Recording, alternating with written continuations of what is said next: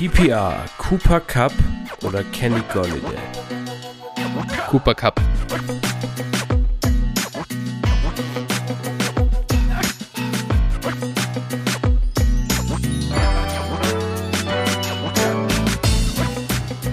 Servus und herzlich willkommen zur vierten Folge von Dynasty Flow, der Dynasty Show von Phil und Flo. Servus Phil, wie geht's dir? Moin, ja, alles gut soweit. Ähm, heute wieder neue Aufnahme. Ich freue mich, bin hyped. Let's go. Jo, so sehe ich das auch. Äh, übrigens, äh, das habe ich dir noch gar nicht erzählt. Wir wurden kritisiert für, unseres, für unser Smalltalk-Thema Fußball. Das äh, ist natürlich ein, ein Slander, den ich absolut nicht akzeptieren werde. Wegen des äh, Themas Fußball an sich oder wegen Ja, ja. unserer An sich. Fanliebschaften? An sich, an sich. Naja, gut. Worüber sollen wir sonst reden? Also ich, ich habe heute ein neues, ich habe heute ein neues Sofa gekauft, also vielleicht ist äh, Inneneinrichtung ein besseres Thema, womit wir starten. Ich denke auch. ja, die Sofafrage, das ist auch nicht schlecht. Hast heute schon wieder ordentlich Geld gelassen. Wir müssen jetzt halt schauen, dass unser Podcast groß wird und äh, du dir dann deine Inneneinrichtung auch entsprechend daraus finanzieren kannst. Greifen es dann einfach im amerikanischen Markt an. Ja, gut, dann reicht's vielleicht jetzt erstmal nur noch für einen Klappstuhl bis dahin. So ist schon der Angler, der Anglersessel. Wunderbar. genau, oder die Bierkiste umgedreht. Ja, das ist auch keine schlechte Idee. Gut, ähm, weg, weg von den, von den äh, lustigen Themen heute in der New, im News-Segment äh, wollte ich eigentlich nur eine Sache ansprechen und die ist tatsächlich weniger witzig. Äh, das sind ja die Anschuldigungen rund um Deshaun Watson in, in Houston, der mittlerweile, äh, ich glaube, 14 Klagen äh, oder 14 Klägerinnen tatsächlich ähm, gegen sich stehen hat und der Anwalt spricht, glaube ich, von nochmal zehn mehr Frauen, die sich an sich gemeldet haben, die allerdings sich der Klage nicht anschließen wollen. Ähm, ja, äh, ich möchte jetzt hier gar nicht großartig auf das, auf das Thema an sich äh, eingehen oder ähm, ja, ich denke, dass ja wir beide, wir beide haben da eine klare Haltung dazu, dass ähm, ein, ein so, so, so ein Spieler sollte sich das bewahrheiten, an sich auch keinen Platz in der NFL hat. Ähm, aber das hat mit dem Thema Dynasty oder Fantasy Football nicht viel zu tun. Ähm, und, und jetzt aus reiner, aus reiner Roster-Management-Überlegung, was machst du denn mit Deshaun Watson ähm, aktuell? Und was erwartest du denn quasi sozusagen von der Zukunft? Ja, genau, also da nochmal zuzusagen, irgendwie jegliche Form von sexueller Belästigung ist natürlich für den Arsch, äh, um es mal milde auszudrücken. Und äh, genau, aber auf Fantasy Football bezogen, gut, man kann jetzt als Watson-Owner eigentlich nur äh, ja, ihn halten und gucken, was passiert. Ähm, spielen wird er wohl nächste Saison, soweit ich gehört habe, äh, weil es halt eben unfassbar lange dauert, bis da überhaupt eine Anklage erhoben wird, bis das geklärt wird. Also von bei AB gab es ja auch diese sexuellen Belästigungsvorwürfe und äh, ich glaube irgendwie Ende 2019 wurde das zum ersten Mal irgendwie zur Anzeige gebracht oder sowas und das ist heute noch nicht durch das Thema. Also und Mhm. gesperrt wurde er dafür ja, soweit ich das weiß, auch nicht. ne? Ich weiß nicht, bin ich mir jetzt nicht ganz sicher, ob es Äh, Es war die Acht-Spiele-Sperre, ich weiß aber tatsächlich auch nicht mehr, wofür die am Ende war. Ähm, ich glaube aber unabhängig davon, äh, ja, die NFL ist ein, ist ein, ist ein Business, da, das so einen, äh, dass solche Art der Vergehen nicht besonders äh, hoch gewichtet. Äh, wenn man da bei solchen Spielern nicht. Genau, richtig, ja, richtig. Absolut. Das ist der große Unterschied. Deshaun Watson ist ein Topstar, so wie äh, Tyreek Hill auch ein Topstar ist. Ähm, äh, was der gemacht hat, ich möchte gar nicht nochmal ausführen, aber der spielt in der NFL und hat da absolut nichts verloren. Ähm, und dementsprechend glaube ich auch tatsächlich, solange kein quasi kein Videomaterial davon rauskommt oder solche Beweise, die visualisieren, was er getan hat, ähm, so lange wird er in der NFL auch spielen dürfen. Und im Zweifelsfall kann schon sein, dass er mal eine Sperre kriegt.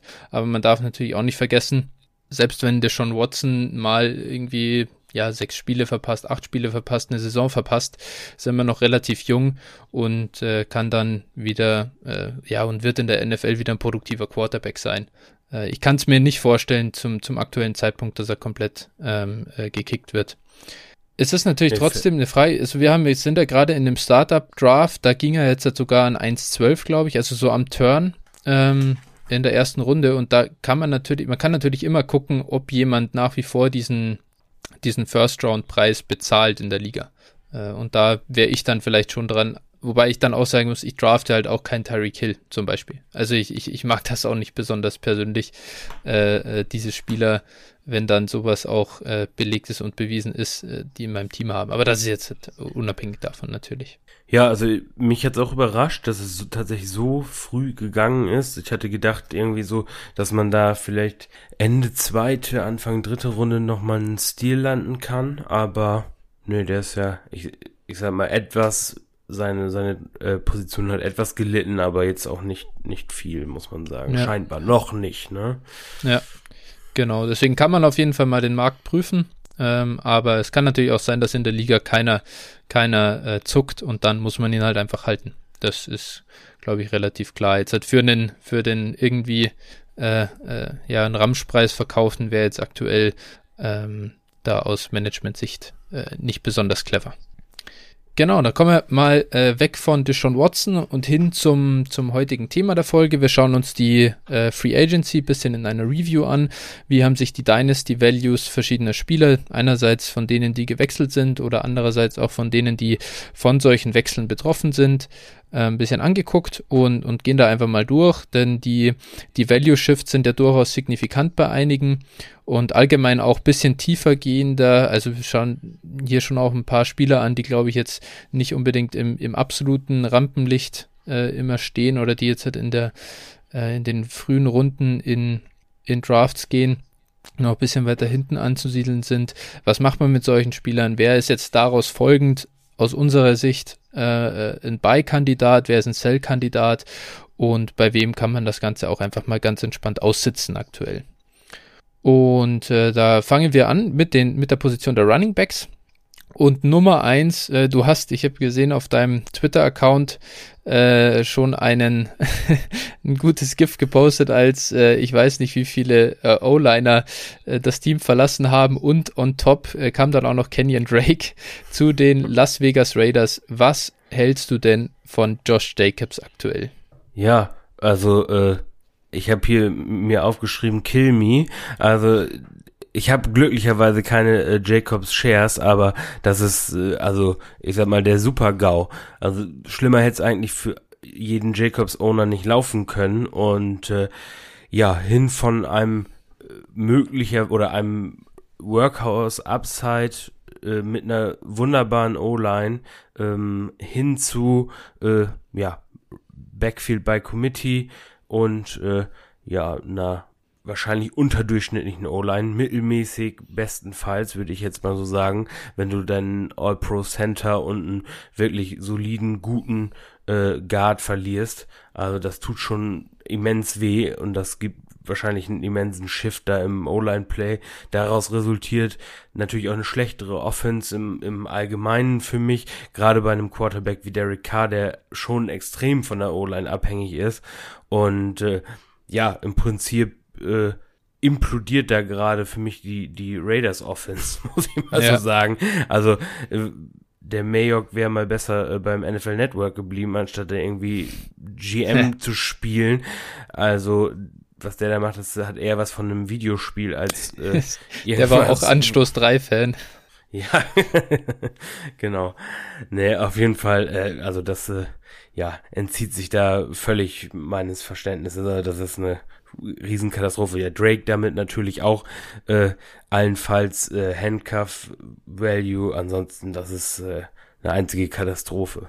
Ja, ich, ich kann mich da fast nur anschließen. Was ich ganz interessant fand, ich habe mir die, ich habe mir einfach auf PFF mal ein bisschen die, die Raiders O-Liner angeguckt. Äh, was ich tatsächlich, ich habe viel, viel oder, oder meine, meine Meinung von der äh, Raiders O-Line war sehr hoch, aber ich habe gesehen, dass die ihre ganz klaren Stärken im Passblock hatten. Laut äh, PFF waren die im Run-Blocking Nummer 26 letztes Jahr in der NFL. Heißt, sie waren schon unterdurchschnittlich. Ähm, was natürlich aber ein großer Punkt ist, ist der, den, den du angesprochen hast. In dem Moment, wo die Offense einfach schlechter läuft und sie nicht mehr in Richtung Red Zone kommen und zumindest weniger oft, dann fehlt halt äh, Josh Jacobs bisschen Floor, den er bisher eben auch über die Touchdowns äh, geholt hat. Ihm, äh, ihm hat ja schon immer dieses, dieses absolute Ceiling gefehlt, dadurch, dass er halt, dass er halt einfach die Targets nicht gesehen hat in der Offense. Und ich habe definitiv auch den, den Glauben daran verloren, dass sich das nochmal ändern würde, weil da ja viel hineinprojected wurde aufgrund seines Tapes bei Alabama, äh, dass er mal ein Receiving Threat wird. Das hat er nie geschafft, das ist jetzt weg. Dazu eben, ähm, ja, jetzt eine ineffiziente Offense. Ich, ich würde ihn verkaufen, wenn es noch geht. Also so bis wenn du noch einen Mittel, mit, mit First Round Pick kriegst, so irgendwas bis 108, dann wäre, dann wäre bei mir äh, tatsächlich auf dem Block und dann kannst du dir halt jemanden wie einen Javonte Williams vielleicht im Draft holen. Ähm, und, und hast so den, hast, hast einen Ersatz oder ansonsten kriegst du auch einen sehr wertvollen Rookie. Ähm, wahrscheinlich kriegst du das im Moment nicht mal mehr oder könnte ich mir vorstellen. Ähm, und, und ansonsten, ansonsten kann man es natürlich auch umdrehen und sagen, sollte jetzt der Jacobs-Owner in der Liga total Panik haben, kann es auch sein, dass man einen, dass man ihn einfach mal günstig kaufen kann. Äh, vielleicht, ich finde, ich finde dieses ganze Konstrukt mit Drake total äh, ja, nebulös und kann es überhaupt nicht verstehen, was sich John Gruden dabei denkt oder Mike Mayock. Ähm, aber vielleicht ist er ja trotzdem noch so ein, so ein High-End RB2 nächstes Jahr. Also, vielleicht, vielleicht schafft er es noch. Und äh, dann hat er schon auch seinen Wert, aber wie gesagt, dann, ich, ich würde es halt mal probieren mit so einem, mit so einem, ja, Early Second Round. Äh, Pick. Ja, vielleicht am, vielleicht am Dra äh, Draft-Tag. Genau. Dann. Ja. Also sonst, also ich glaube, im Moment wirst du ihn dafür noch nicht kriegen. Ja. Aber äh, das würde ich am, am, Dra äh, am Draft-Tag mal versuchen. Warum nicht? Klar. Genau, wenn der, wenn der äh, Owner dann quasi so äh, irgendwie auf Kenny Gainwell äh, scharf ist oder irgendeinen anderen Running Back, der da ähm, zu holen ist, ähm, dann könnte das vielleicht funktionieren. Muss man mal sehen. Aber ich denke, die Panik macht sich auf jeden Fall breit und es ist, ich glaube, die, die größte Katastrophe, die in der ganzen Free Agency passiert ist, äh, da hat ein Spieler so, boah, komplett implodiert, der Wahnsinn. Äh, ein anderer Spieler, der ist äh, auch beim Team geblieben, allerdings sehe ich das weitaus weniger kritisch. Äh, war ja auch so unser Landing-Spot, bei dem wir, ähm, äh, wo wir ihn uns hingewünscht haben. Aaron Jones ist ein weiteres Jahr, zumindest in Green Bay. Was äh, sagst du denn äh, zu ihm? Ja, genau, also da sein eigener Stock ist eigentlich eher wieder hochgegangen. Allerdings muss man sagen, hat er dafür das, das äh, oder jegliches Value bei AJ Dillon zerstört. Naja, der wird schon seine Rolle sehen, aber er war ja für ein paar Wochen war er ja Workhorse, zumindest auf dem Papier. Ja. Und äh, Workhorse im naja, März halt. Ja, genau, richtig. Und äh, wer ihn verkauft hat, der kann sich jetzt freuen. Das war der erste Win der Saison, praktisch, ja. oder der Offseason. Äh, wer nicht, der kann sich jetzt den Arsch beißen, ne? Oder wer schon gedraftet hat zu dem Zeitpunkt und ihn dann irgendwo in der vierten, fünften Runde geholt hat. Naja, das war dann ein Satz mit X. Ja. Genau, ja, zu Jones selber äh, würde ich wahrscheinlich jetzt auch probieren, eher zu verkaufen. Außer ich bin jetzt im, im absoluten Win-Now. Mein restliches Team passt und ich habe ihn da, dann kann man ihn auch behalten, aber im, im, in der Regel würde ich jetzt probieren, ihn zu verkaufen. 26 Jahre alt, wenn ich richtig informiert bin. Und äh, dann, äh, ja, wenn, wenn du was Gutes für ihn kriegen kannst, dann weg damit, weil auch die Packers Offense, es ist zu erwarten, dass sie vielleicht etwas regressiert und äh, auch ja, also Jones dann seine Effizienz nicht unbedingt hält. Ja, haben halt jetzt auch Corey Lindsley verloren. Ist natürlich ja. nicht ideal. Ähm, ich glaube schon, also wie gesagt, ich sehe für wer, wer eben im angreifen will, ich sehe bei ihm nach wie vor ähm, so Top 5 Running Back Upside. Er hat es davor geschafft mit mit, mit Jamal Williams. Er war nie so ein Workhorse. Das kann auch sein, dass er das, das, das muss er auch nicht sein, um, um sehr, sehr gut zu sein. Ähm, von dem her, es ist gut. Klar, ein Running Back, der 26 ist und für den du so einen, so einen äh, Wert bekommen kannst, ist immer irgendwo ein Cell-Kandidat. Äh, von dem her würde ich dir da auch zustimmen. Was bisschen interessant ist, AJ Dillon, ähm, könnte sogar sein, dass man den aktuell günstig kriegt, finde ich. Äh, denn viele sprechen bei Aaron Jones, glaube ich, von einem drei- oder vier Jahresvertrag. Und im Prinzip ist es ein, ein One-Year-Deal, aus dem äh, Green Bay sofort wieder raus können, wenn sie wollen. Und ähm, das sagt schon relativ viel aus, wenn man, wenn man den Vertrag so strukturiert. Äh, von dem her könnte sein, dass bei ihm dann nächstes Jahr wieder zumindest mal der gleiche Hype losgeht. Ähm, und, und er sah ja schon ganz, ganz okay aus und aktuell, jetzt sind die Leute enttäuscht äh, und verkaufen ihn vielleicht auch wieder günstig. Finde ich ganz interessant. Kann man sich auf jeden Fall mal überlegen. Äh, dann Chris Carson ist zurück in Seattle. Ähm, da meiner Meinung nach auch eigentlich der ideale Spot, ähm, den man sich so vorstellen kann. Äh, viel Opportunity da äh, in, in Seattle. Ähm, Pete Carroll liebt ihn. Die Frage ist halt immer, kann er fit bleiben oder nicht? Oder, aber bei ihm weißt du, glaube ich, in dem Moment, in dem er fit ist, ist er ein äh, RB1 und bekommt das Volume, äh, ist auch ein guter Running Back an sich. Und jetzt ist auch noch Gabe Jackson da. Äh, für mich grünes Licht für Chris Carson. Ja, und genau, man bekommt ihn halt relativ günstig.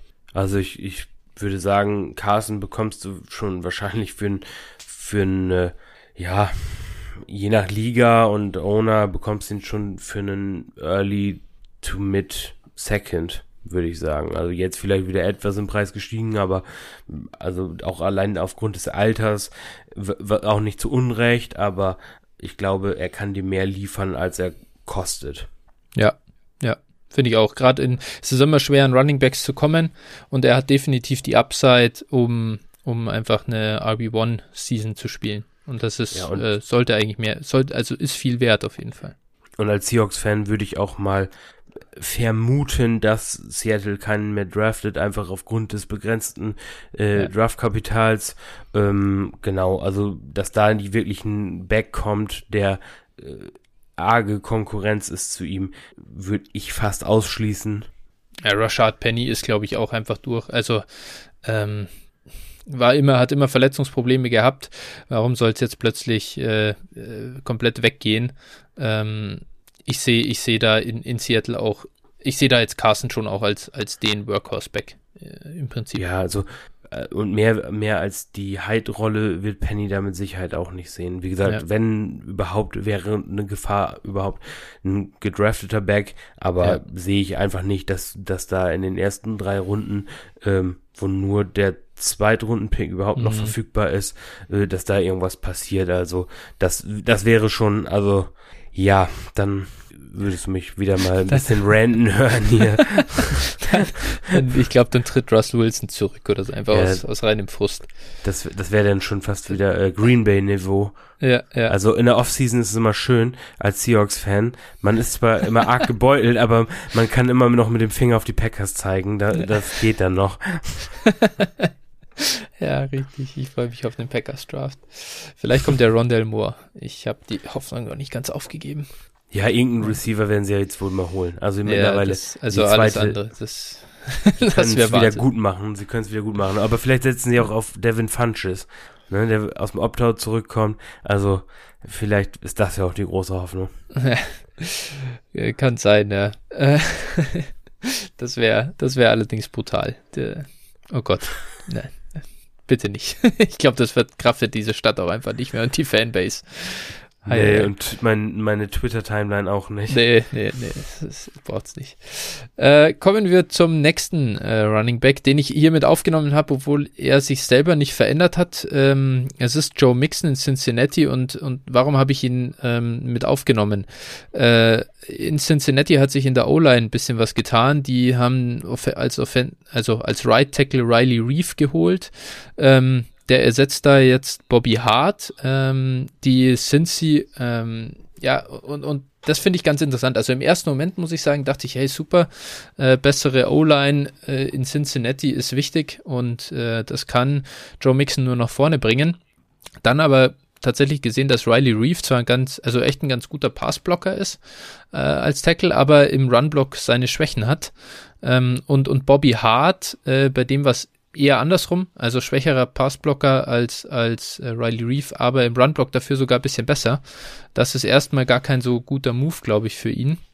Ähm, und, und das viel größere Problem ähm, in Cincinnati äh, waren einerseits die Guards ähm, und, und sie waren und sie waren halt vor allem richtig, richtig schlecht im Passblocking.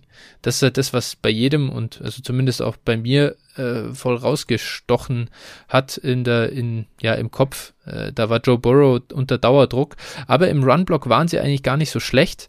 Und ähm, ja, jetzt haben sie keine Guards verpflichtet und so. Wie siehst du denn Joe Mixon? Ist das überhaupt jetzt besser geworden oder ist das eigentlich ja schlechter? Müssen wir das noch abwarten? Ja, also Mixen ist halt im Moment relativ günstig zu bekommen. Ne? Das muss man einfach so sagen. Der Preis ist ordentlich gefallen. Letztes Jahr war ja auch so ein Seuchenjahr, wo er dann verletzt war oder auch nicht, aber sie ihn auf jeden Fall nicht spielen lassen haben. Und äh, ich glaube, dass das eigentlich nur besser werden kann, weil ich glaube, dass die Cincy Offense e-, etwas besser wird, so Burrow dann fit wird, das muss man auch ganz klar mhm. sagen. Äh, sieht ja aktuell so aus, oder beziehungsweise ich habe jetzt auch länger nichts gehört, aber immer, wenn man was davon gehört hat, hieß es, ja, er wird zum Saisonstart oder relativ früh in der Saison mhm. fit sein und äh, dann ist für mich da auch der Draft ganz entscheidend. Also vielleicht bekommt man ja äh, Sewell oder äh, Slater oder Vera Tucker oder sowas, einen von den drei. Das wären dann schon immense Upgrades. Ähm, Gerade Vera Tucker, wenn man jetzt, ich sag mal, vielleicht zurücktradet, obwohl bei Cincinnati glaube ich da auch nicht so richtig mhm. dran, mhm. äh, wäre das vielleicht ein Upgrade. Ne? Und äh, ansonsten bekommt man natürlich Guards auch noch zweite, dritte Runde und dieser Draft ist ja O-Line technisch auch ganz gut besetzt. Ja. Ne? Also wenn, wenn jetzt äh, Sewell wirklich zu ihnen fällt, und, und sie ihn holen dann auch, äh, was ich mittlerweile schon fast nicht mehr glaube, dann, äh, weil ich für über Sewell immer wieder Gerüchte eher höre und äh, ja, aber wenn, wenn wäre das natürlich auf jeden Fall ein Upgrade. Na, vielleicht, dass, dass Williams, der, der Rookie, dann irgendwie nach innen geht und äh, Reef dann rechts und, und Sewell links auf Tackle spielt, das wäre dann schon eine, eine solide Line auf jeden Fall, glaube ich. Ja. Ja, die an sich, glaube ich, machen die es so aus reiner NFL-Sicht schon gar nicht schlecht, dass sie vor allem eben Wert auf Passblocking legen, aber das, das macht sich halt am Ende dann doch bemerkbar ähm, für Joe Mixon äh, im Run-Blocking sind die, haben die O-Liner nicht ihre, äh, also äh, die Tackles zumindest, haben da nicht ihre Stärken. Und Jonah Williams ist ja auch so ein bisschen, also wenn, dann musst du ja eigentlich schon äh, für Jonah Williams einen neuen Spot finden. Ich glaube nicht, dass sie Riley Reef jetzt quasi irgendwie rumschieben. Der hat direkt gesagt, er wird Right Tackle spielen. Äh, Sewell, ja, wäre super Spieler, aber mit Williams hast du zumindest einen ganz soliden Tackle eigentlich. Äh, es ist nicht der drängendste Need, äh, oder musst ihn halt dann schon irgendwie unterbringen. Deswegen bin, bin auch gespannt, was sie da machen. Äh, hab bisschen Angst vor Chase tatsächlich äh, aus reiner T. Higgins äh, Owner, äh, Ownership raus, aber ja, äh, relativ offen finde ich aktuell. Aber, aber ganz ehrlich, wenn man jetzt so diese Deals hört, die da gelaufen sind, also Andrews allen voran irgendwie für vier ja. oder fünf Millionen im Jahr zurück nach New England und äh, also ein Sune hätte ich jetzt auch nicht bezahlt mit 16 Millionen im Jahr oder sowas, mhm. auch an Cincinnati Sicht, obwohl sie es Cap Space haben, aber du musst doch entweder, da musst du doch Andrews sagen, hier pass auf, wir zahlen dir acht oder zehn Millionen oder vielleicht holen sie jetzt ja noch einen, einen Writer oder sowas von den Chiefs, ich glaube, der ist noch noch äh, Free Agent. Das wäre mhm. natürlich auch noch ein solider, zumindest Passblocker. Ähm, genau, aber und auch Hudson und, und Gabe Jackson, also da wäre ich doch an Cincinnati Stelle äh, mal, ja, da hätte ich doch mal auf jeden Fall auch ein, ein Third auf den Tisch gelegt für einen Hudson oder ja. auch ein, ein Fifth für, für Jackson. Also da, ja. das steht überhaupt in gar keinem Verhältnis. Also da darf ich mir eigentlich überhaupt nicht die Frage stellen. Da hätte ich vielleicht ja. sogar noch einen besseren Pick oder eine Kombination auf den Tisch gelegt. Ja, ich verstehe es auch nicht, weil, also wenn, wenn die, wenn die Lösung jetzt sein soll, dass sie im Draft auf Guard gehen, äh, also ich weiß nicht, ich habe jetzt letztens erst wieder einen Artikel von Timo Riske gesehen, der halt gezeigt hat, wann, wann pieken Spieler und wann, wie lang spielen die im Endeffekt. Und es ist, es lohnt sich nicht, einen frühen Pick, gerade dann einen frühen Pick auf den Guard zu verwenden und du weißt einfach nicht, was du mit so einem Spieler kriegst. Äh, ich, ich kann mich noch gut an die, an die, ich weiß schon gar nicht mehr, welche Guards das waren, die in San Francisco immer so Ende Runde 1 äh, gedraftet wurden, in diesem, in dieser dunklen Trent Balky Zeit die, die sind ja sowas von katastrophal gescheitert im Endeffekt. Und dann siehst du, also du hast erstens einen First-Round-Pick zum Fenster rausgeworfen und, und, und du, du gibst ihm ja zwei Jahre, in denen er katastrophal spielt, aber du hoffst drauf, dass er sich entwickelt. Und bei einem Free Agent, der nicht so, der schon ein bisschen älter ist, ja, muss der nicht mal den überragenden Guard haben, aber da weißt du, was du kriegst. Und dann bezahlst du dem halt 5, 6 Millionen. Das ist ja eigentlich wirklich kein, kein Problem. Ja, und Kevin, ich sag mal da auch jetzt bestes, bestes Beispiel, Kevin Seidler, der mhm. dann vor der Free Agency schon für, ich weiß gar nicht, 8 Millionen im Jahr in Baltimore ich gelandet sogar ist. sieben nur, oder? Ich, ich ja, absurd, ab, ja. absurd. Und der kommt ja, der hat ja früher in Cincinnati auch gespielt. Also mhm. da wären die Ties ja da gewesen. Und wenn man dem ja. wahrscheinlich zwei Millionen mehr gezahlt hätte, hätte er wahrscheinlich ja. auch gesagt, ja komm, dann komme ich wieder. Ja, ja. Also.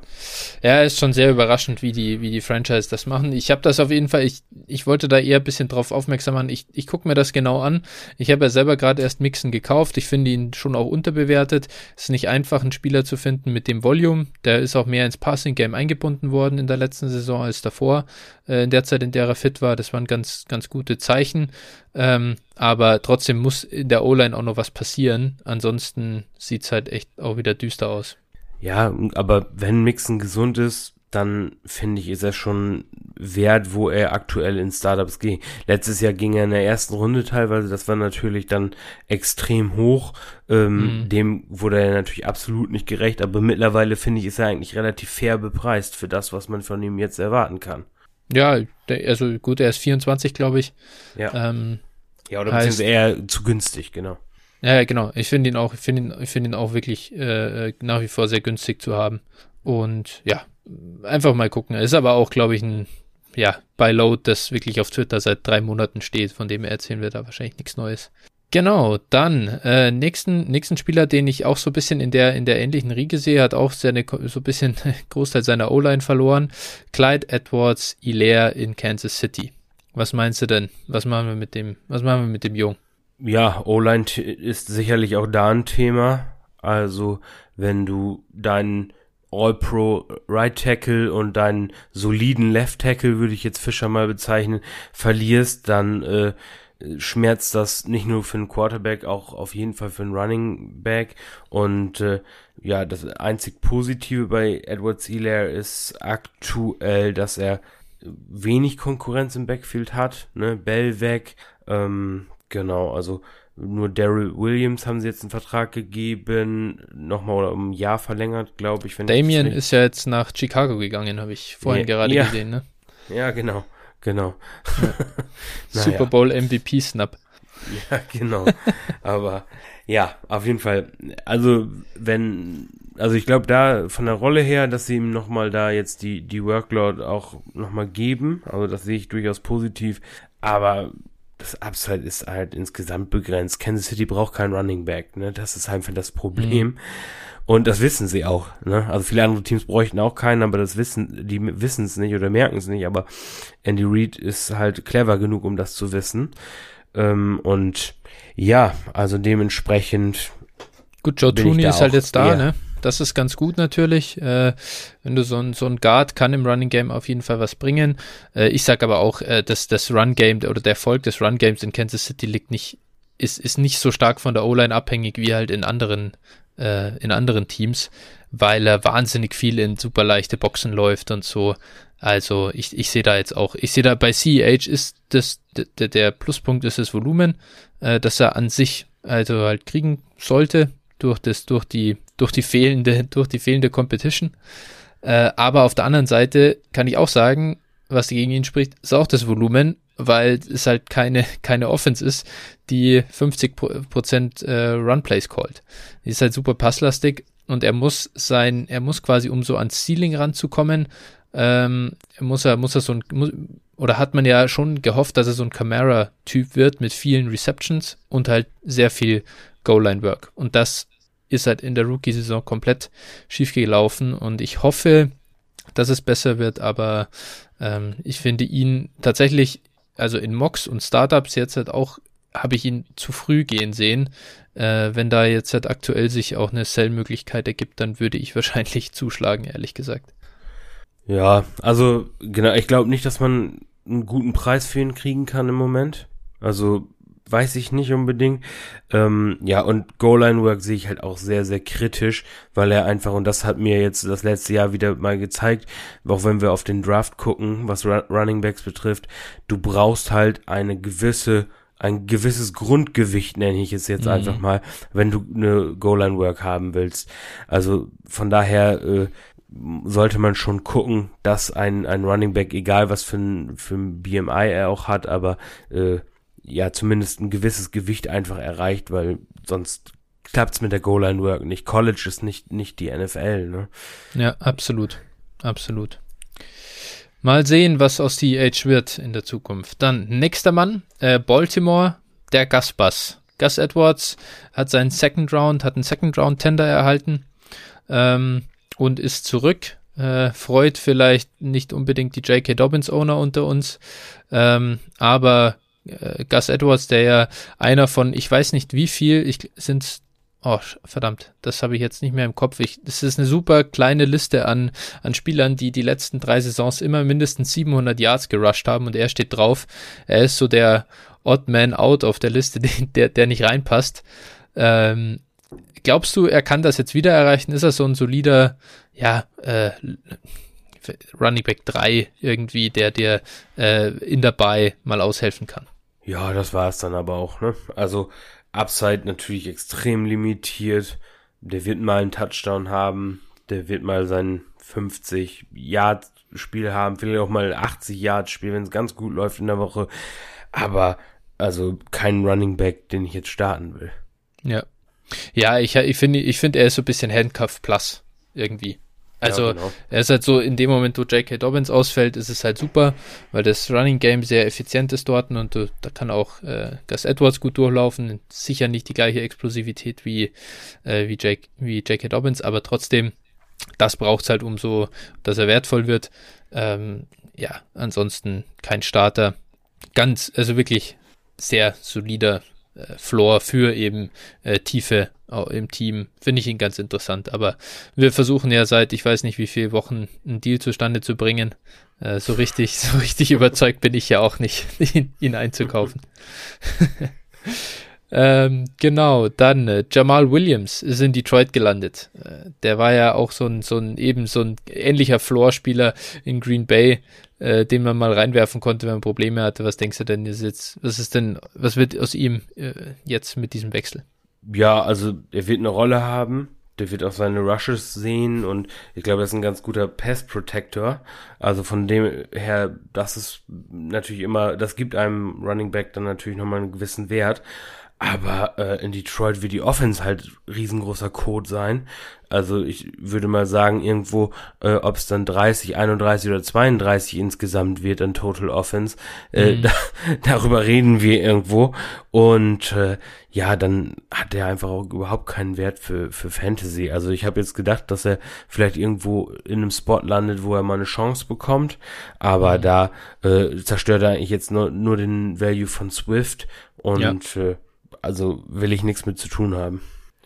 Kann ich mich tatsächlich nur anschließen. Äh, schlechte Offense, schlechtes Blocking, kleine Rolle da drin ist irgendwie eine eher blöde Kombi. Ein, äh, ja, sag ich mal, äh, guter Spieler aus dem letzten Jahr hat jetzt einen Deal in Atlanta unterschrieben. Mike Davis, der Handcuff war für CMC. Und äh, ich fand, als ich das gelesen habe, dachte ich mir sofort, das ist, also wenn ich ihn irgendwo hätte, den würde ich ja sofort versuchen, wirklich innerhalb der nächsten Tage äh, jetzt für, für die mögliche Opportunity zu traden, äh, weil ich nicht glaube, dass Atlanta ohne Running Back aus dem Draft kommen wird. Es ist irgendwie die offensichtlichste oder eine der absolut offensichtlichsten äh, Positionen, äh, ja, freien Positionen in der NFL auf der ähm, für die Running Backs. Äh, ich ich, ich finde es schön, es ist ein schönes Sell-Window jetzt aufgegangen. Ja, also meine ersten Punkte, beiden Punkte, die ich mir unter Mike Davis hier aufgeschrieben habe, ist äh, der erste Punkt ist Cell, jetzt mit 15 Ausrufezeichen ja. und der zweite Punkt ist ATL drafted ein Running Back. Also im Prinzip kann ich dir da nur voll zustimmen. Äh, genau sehe ich auch nicht, dass der, dass der nach dem Draft noch äh, Leadback äh, als Leadback gesehen wird in Atlanta. Ja, Ich kann es mir auch einfach beim besten Willen nicht vorstellen, obwohl ich finde, er ist ein ganz solider Back eigentlich. Also er bewegt sich ganz smooth und kann man ja gucken. Schaut einfach mal so auf Twitter, gibt es auch immer wieder so Schnipsel, so einzelne Dinger, wie er sich ganz gut bewegt hat. Das schickt er dann einfach mal rum in Trade-Verhandlungen und dann äh, verkauft er den halt einfach als potenziellen Leadback und sagt, ihr seid im Rebuild und deswegen braucht ihr ihn nicht. Das wäre der, das der perfekte, das wäre der perfekte Running Back für Kansas City. Ja. Kann alles so ein bisschen, dann hättest du keinen First Rounder in Running Back stecken müssen. Ja. Hättest du den gesigned jetzt, der war ja auch nun echt sportbillig, den, der würde den vollkommen reichen. Der macht nichts Außergewöhnliches, aber der macht doch nichts falsch. Ja. Ja, finde ich auch. Also äh, man hat natürlich in, in, in Carolina schon gesehen, dass die Offense äh, ja, harzig war, aber ganz ehrlich, wäre sie das mit, mit CMC nicht auch gewesen, so wenn da Teddy Bridgewater spielt, ist halt auch ein bisschen begrenzt, ne? Äh, ich denke, das, äh, das ist ein ganz guter Punkt. Das hätte KC machen können.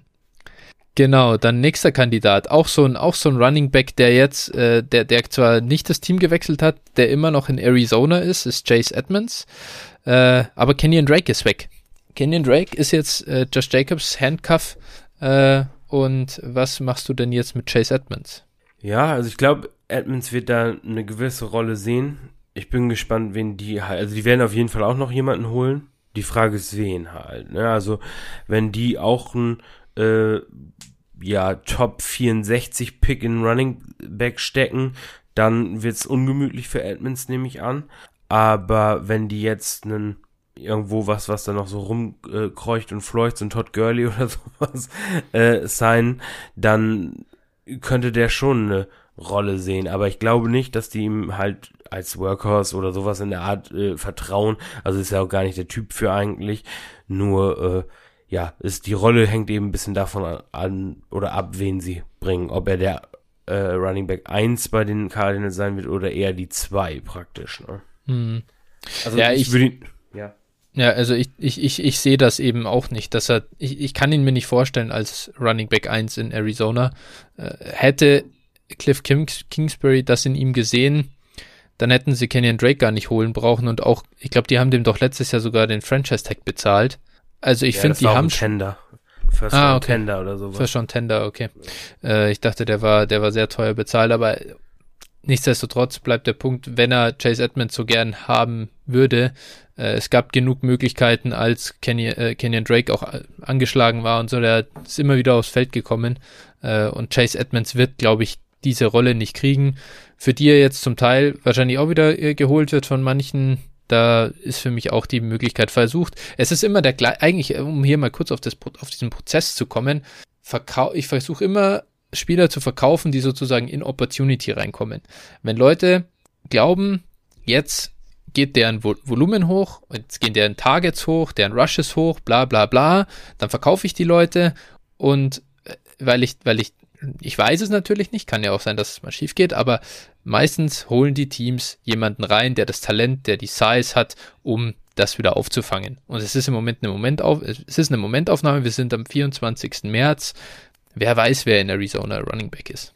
Ja, genau. Also kann ich auch nur unterstreichen, dass es äh, so habe ich letztes Jahr in der Offseason äh, für Jared Stidham und einen Second und First bekommen. Ja.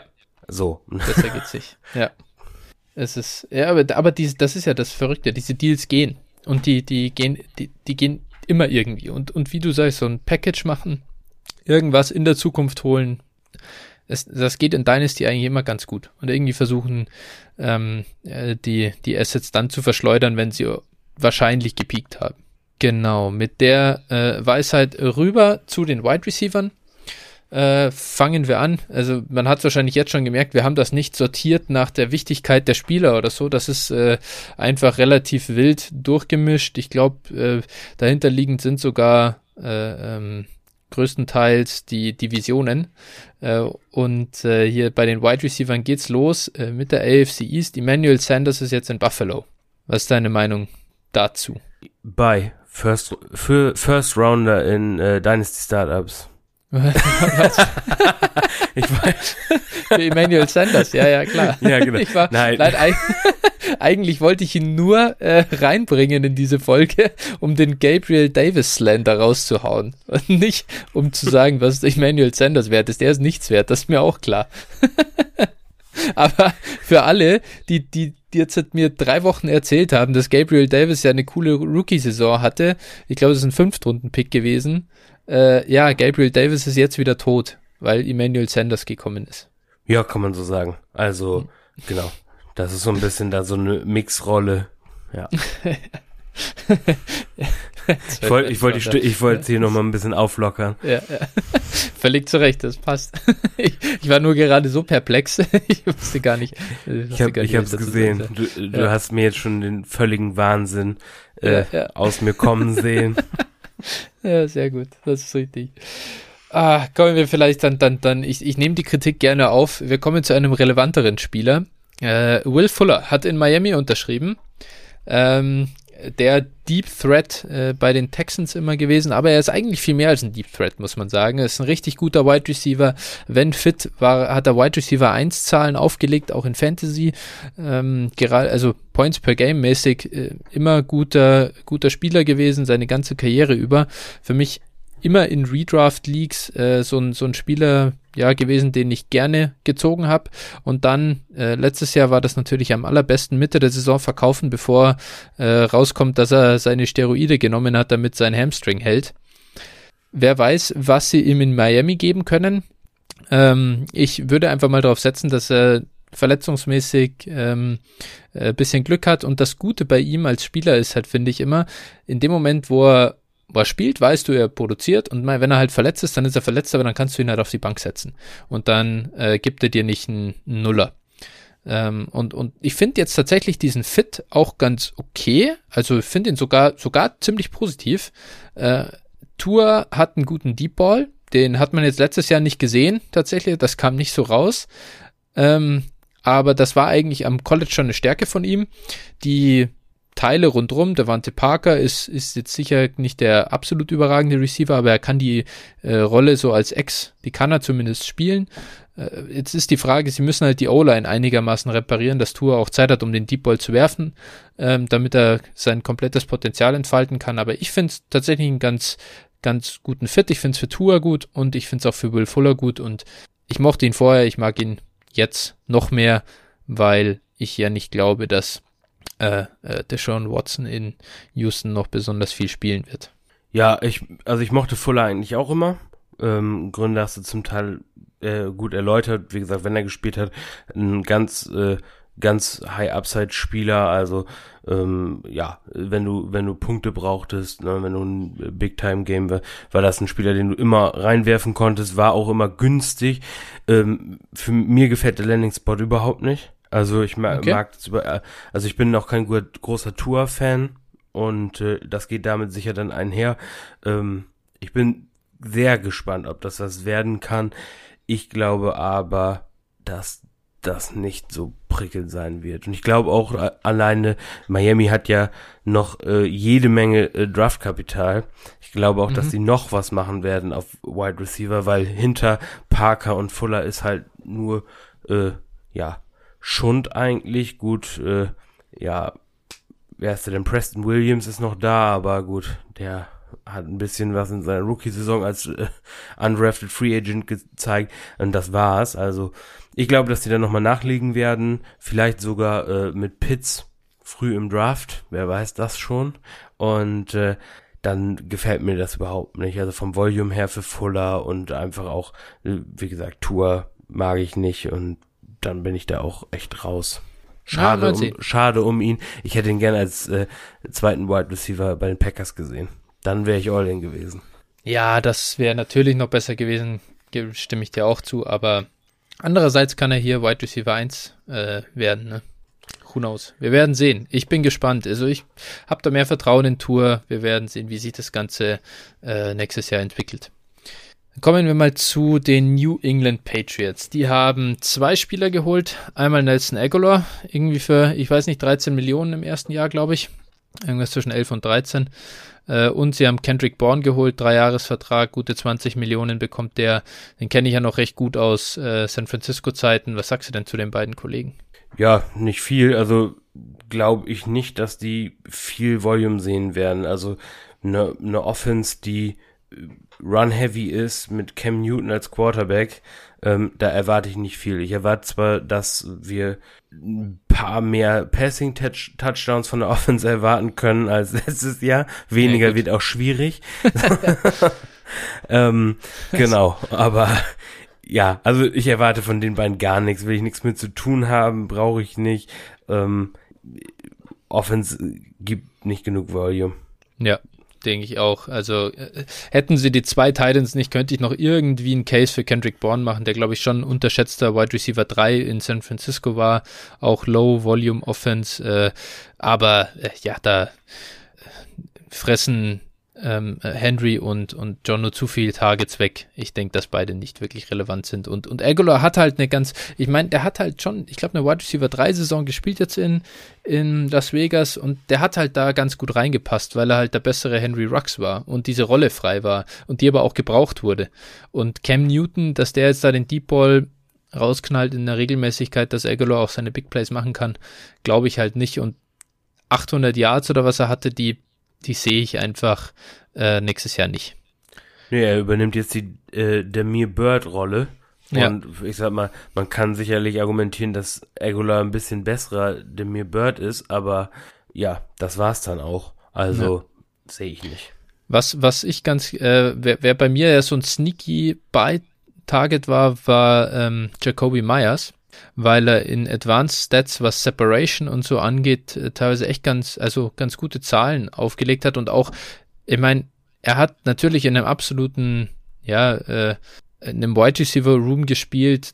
Ich will jetzt nicht sagen, da kann ich mich durchsetzen, aber es war halt der schlechteste in der NFL. Und da dann Targets zu sehen, ist natürlich irgendwo einfach, aber er ist halt immerhin schon mal besser gewesen als alle anderen, fand ich. Und irgendwie fand ich ihn so ganz interessant und dachte mir, ah, mal sehen, wenn die hier nicht viel machen und so. Vielleicht kann der ähm, nächstes Jahr in einer so bisschen ergänzten Offense zwar, aber und dadurch besseren Offense, wo aber noch genug übrig bleibt, ganz, ähm, ja, so ein bisschen so, so, so ein Sleeper sein.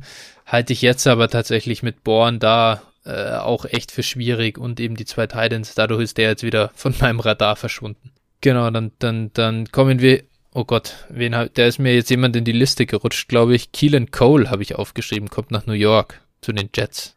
Muss, müssen wir zu dem Mann was sagen? Auch finde ich es ein bisschen sneaky, ne? Also gut, klar, äh, dafür müssten die Jets Crowder entlassen und, ja. und einen Quarterback draften. Also ja. der, würde, der würde helfen.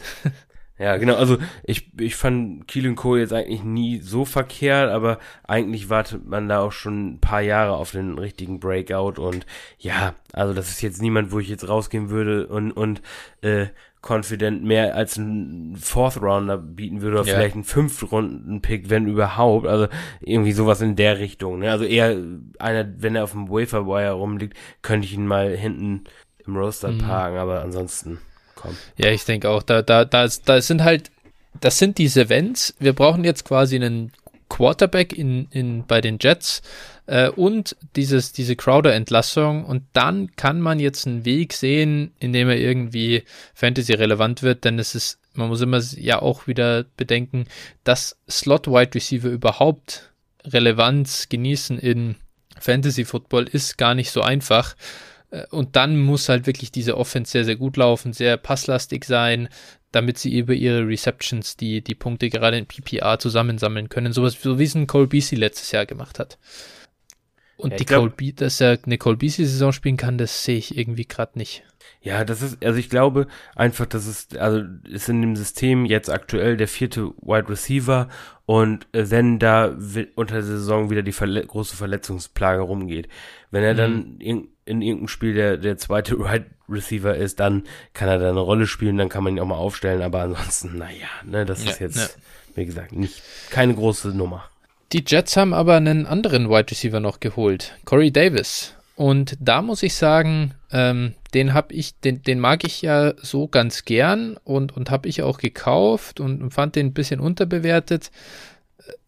Ich habe eigentlich schon gehofft, ehrlich gesagt, dass er in Tennessee bleibt irgendwie, dass sie das hinkriegen, weil ich fand, mit AJ Brown so in einer Wide Receiver 1A und 1B Rolle haben die sich haben die sich ganz gut ergänzt. Ähm, Corey Davis, ich habe das mal nachgeguckt oder habe das auf Twitter gesehen, äh, so, so eine, eine anonymisierte quasi Gegenüberstellung, wo man nicht wusste, wer sind die Wide Receiver. Ähm, also zwei Wide Receiver in einem Team und dann musste man abstimmen, wer hat den Nummer 1 Cornerback gesehen vom gegnerischen Team. Und da haben am Ende 70 Prozent für die Seite gestimmt, die Corey Davis war. Äh, und die Kommentare drunter waren, oh, das ist aber close und mal ist es der und mal ist es der und so. Und da hat man schon gesehen, dass auch die, die gegnerischen Teams, glaube ich, Corey Davis wirklich respektieren. Der ist ein, er ist ein ganz guter Footballspieler, der nicht nur, der jetzt nicht nur gut war, weil äh, AJ Brown quasi immer Double Coverage und äh, dazu noch Jair Alexander sozusagen gezogen hat, sondern er hat auch ganz gute Competition gesehen. Und jetzt ist halt New York, ja, ähm, es ist halt das große Wenn, ne? So, wenn da jetzt Sam Darnold kommt, dann ist halt sein Value komplett im Arsch. Aber wenn jetzt Justin Fields da gedraftet wird, dann bin ich all in für Corey Davis. Ja, gut, wenn, wenn Fields oder so da landet oder, oder Wilson, die sich auch trauen, da mal den, den Ball da irgendwo 20, äh, 30 Yards das Feld runterzuwerfen, dann wird es schon spannend. Ähm, andererseits natürlich auch, man muss sagen, bei Darnold, wenn, wenn die jetzt, was wäre die Alternative, dass die Jets irgendwo runtergehen und äh, dann wahrscheinlich einen Tackle draften, nehme ich an. Also das wäre jetzt für mich das Szenario, was ähm, irgendwie am sinnvollsten erscheint. Gut, dass die Jets nicht immer das machen, was für sie am sinnvollsten ist, haben die letzten Jahre das hat sie da hingebracht. Ja. ja, genau. Gut, aber äh, also wenn die ein äh, Sewell beispielsweise früh nehmen und und dann stell dir vor, die nehmen den dann zwei oder so. Ja, gut, kann man einen Case für machen. Natürlich nicht, ne? Eigentlich muss man wär, runtertraden. Alter, ja, das wäre, das ist der Move, den die Niners mit, mit Solly Thomas, okay, gut, die sind von zwei noch auf drei, haben irgendwie einen Viertrunden-Pick oder zwei Viertrunden-Picks dazu bekommen, aber das ist ja, so, also so wack einfach der Move. Ich fand den Move ist, der ist cool, wenn du weißt, wen der andere, wer den, also wen der andere nimmt und so, aber wenn du keinen Quarterback hast und dann so früh im Draft dran bist, dann nimm einfach einen verdammten Quarterback und jetzt gerade mit der Klasse, sie müssen einfach was machen. Also das kann ja, ja keiner ja, da ja. ernst meinen, wenn sie jetzt da mit Sam Darnold in die Saison gehen.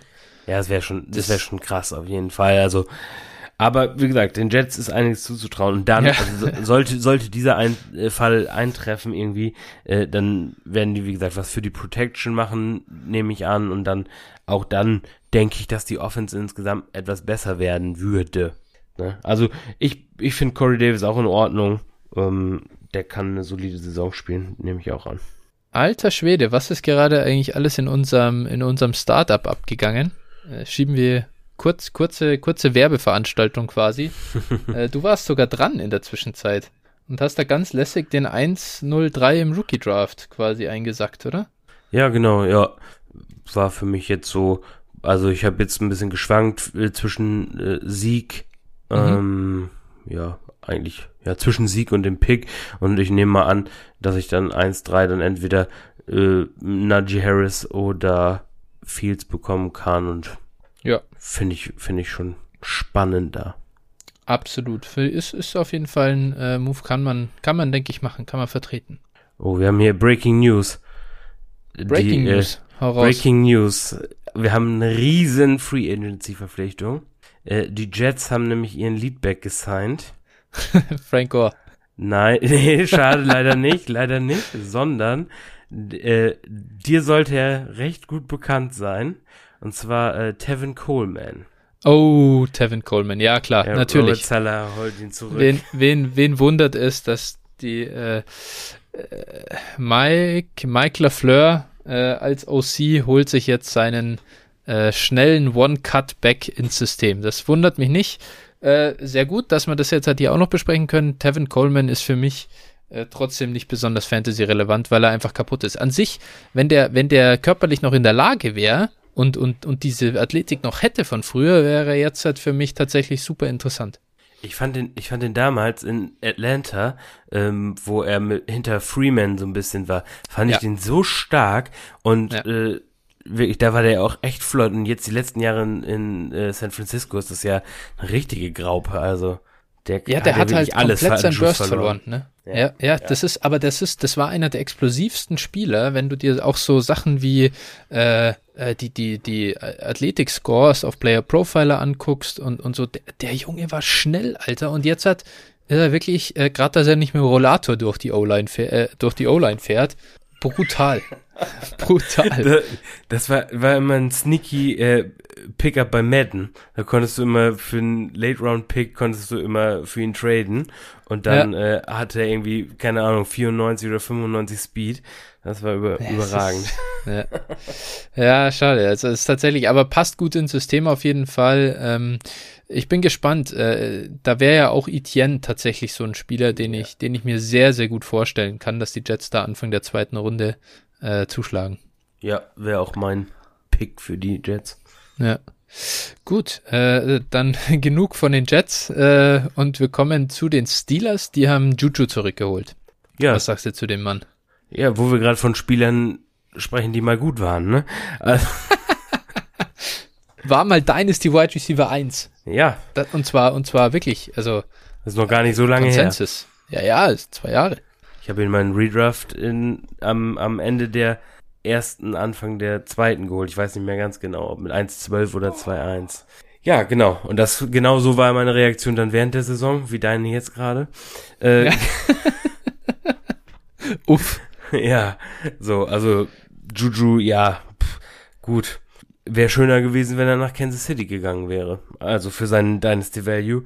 Äh, jetzt ein Jahr in Pittsburgh. Mal sehen, ob er da nochmal was reißen kann. Ich sag mal, seine Rolle wird sich jetzt nicht viel verändern zu letztem Jahr. Die Pittsburgh Offense wird eher, ähm, denke ich, etwas schlechter als besser. Also ich sehe ihn als low, low, low, low End 2 äh, Wide Receiver. So, das wäre mein, meine Einschätzung eh, oder High End 3. So in dem Bereich wird er wohl landen. Ne? Einfach über Volume, also PPA, ne? Über Volume. Das ist alles. Ja, das ist ja, er, er hat ja jetzt in der vergangenen Saison eigentlich sogar von seinen Touchdowns gelebt am Ende. Ich glaube, er hat neun Touchdowns gehabt, äh, wenn ich mich nicht täusche. Also so um den Dreh rum auf jeden Fall. Und das war für die Anzahl an Receiving Yards, die er hatte, schon relativ viel. Also da wäre eine Regression zurück zu weniger Touchdowns, äh, ja, kann man glaube ich erwarten. Und, und das ist ja schon ein ganz interessanter Case in Pittsburgh und wahnsinnig faszinierend in Dynasty. Ich, ich kann mich nicht erinnern oder ich kann mir gar nicht vorstellen, dass sowas nochmal geben wird, dass die drei Starter quasi, dass die alle innerhalb ADP-mäßig in einer Runde gehen. Und, und teilweise nicht nur in einer Runde, sondern die, die gehen ja wirklich nacheinander. Die sind back-to-back. -back. Deontay, äh, Claypool und Juju. Und wenn ich mir aus den dreien, da hat natürlich jeder so ein bisschen seinen Favoriten. Und es gibt auch welche, die nach wie vor Juju-Believer sind, so ein bisschen aus diesem Ding raus. Ja, der war auch aus einem Grund der Wide Receiver 1 overall. Aber ich muss echt sagen, also der hat mich so brutal enttäuscht. Und ich glaube auch, dass das, dass das eine komplett falsche Entscheidung von ihm war, in Pittsburgh zu bleiben glaube, dass ein Chase Claypool, wenn er im zweiten Jahr ist, nur eher noch dominanter wird als, als X, als X-Receiver. Und, und er dann da so, er kann natürlich jetzt im Slot, ähm, wird er recht viel Platz haben, weil auch Deontay besser ist als er äh, outside, aber ich sehe einfach nicht, dass er sich jetzt für den großen Vertrag unterschreibt und verstehe den Move nicht. Ich kann schon auch sagen, ich kann schon, ich kann sogar verstehen, dass Kansas City dass er sich da vielleicht ein bisschen Gedanken gemacht hat, hey, da sind halt auch Hill und Kelsey, wie viel sehe ich da, aber hätte es schlechter sein können als, als Pittsburgh? Ich weiß nicht. Ja, da bin ich lieber die drei in der Offense mit Patrick Mahomes als die drei in der Offense mit Ben Roethlisberger. Ja, also, genau. Pff, ne, aber das kommt dabei raus, wenn du nur nebenberuflich Footballspieler bist und hauptberuflich TikTok-Star, dann ist das halt leider so. ja, gut. Das ist natürlich ein guter Punkt. Äh, da müssen wir mal sehen, was da, was daraus wird aus dem Kollegen. Ich bin auf jeden Fall tatsächlich äh, äh, gespannt ähm, und, und lass die Finger genauso von ihm, wie ich sie ja auch zuvor gelassen habe. Ich bin von ihm nicht mehr, nicht, nicht überzeugt und muss erst sehen, dass er auch wirklich äh, nochmal einen Zahn zulegen kann. Dann, äh, Marvin Jones hat in Jacksonville gesigned. Ähm, ich finde den so einen ganz, ganz coolen Spot eigentlich. Also recht, recht viel besser hätte ich mir das kaum vorstellen können. Ich meine, da kommt Trevor Lawrence hin, der braucht auf jeden Fall Waffen. Äh, DJ Chark ist da. DJ Chark ist ja so ein, ja, ähm, Outside Speedster, äh, der, der gerade äh, tief gut gewinnen kann und finde ich so als, als Comp, sag ich mal, so als Nummer 1 Wide Receiver, äh, so wie es, wie es eben in Detroit Kenny Golladay war, gar nicht so schlecht. Äh, auch wenn er ein anderer Spielertyp ist natürlich, ein weniger Contested Catch Guy als eben äh, äh, ja tief tief Separation schaffen. Und Marvin Jones hat halt auch in Detroit gezeigt, das war ja immer so das DFS-Play. Äh, in dem Moment, wenn Kenny Golladay auf, äh, ausgefallen ist, hat jeder in, in DFS Marvin Jones aufgestellt und zwar auch aus einem Grund. Der kann eben auch als alleiniger Wide Receiver schon gewinnen. Und seine Post-Route ist überragend. Der, hat wirklich so Stärken, die, glaube ich, in dieser Offense sehr gut reinpassen, in diese Offense sehr gut reinpassen. Und für mich, muss ich sagen, wirklich deutlich geklettert. Äh, und, und würde ich versuchen zu holen. Also natürlich als Contender, ne? Klar, wenn ich jetzt im Rebuild bin, hole ich mir den nicht, aber.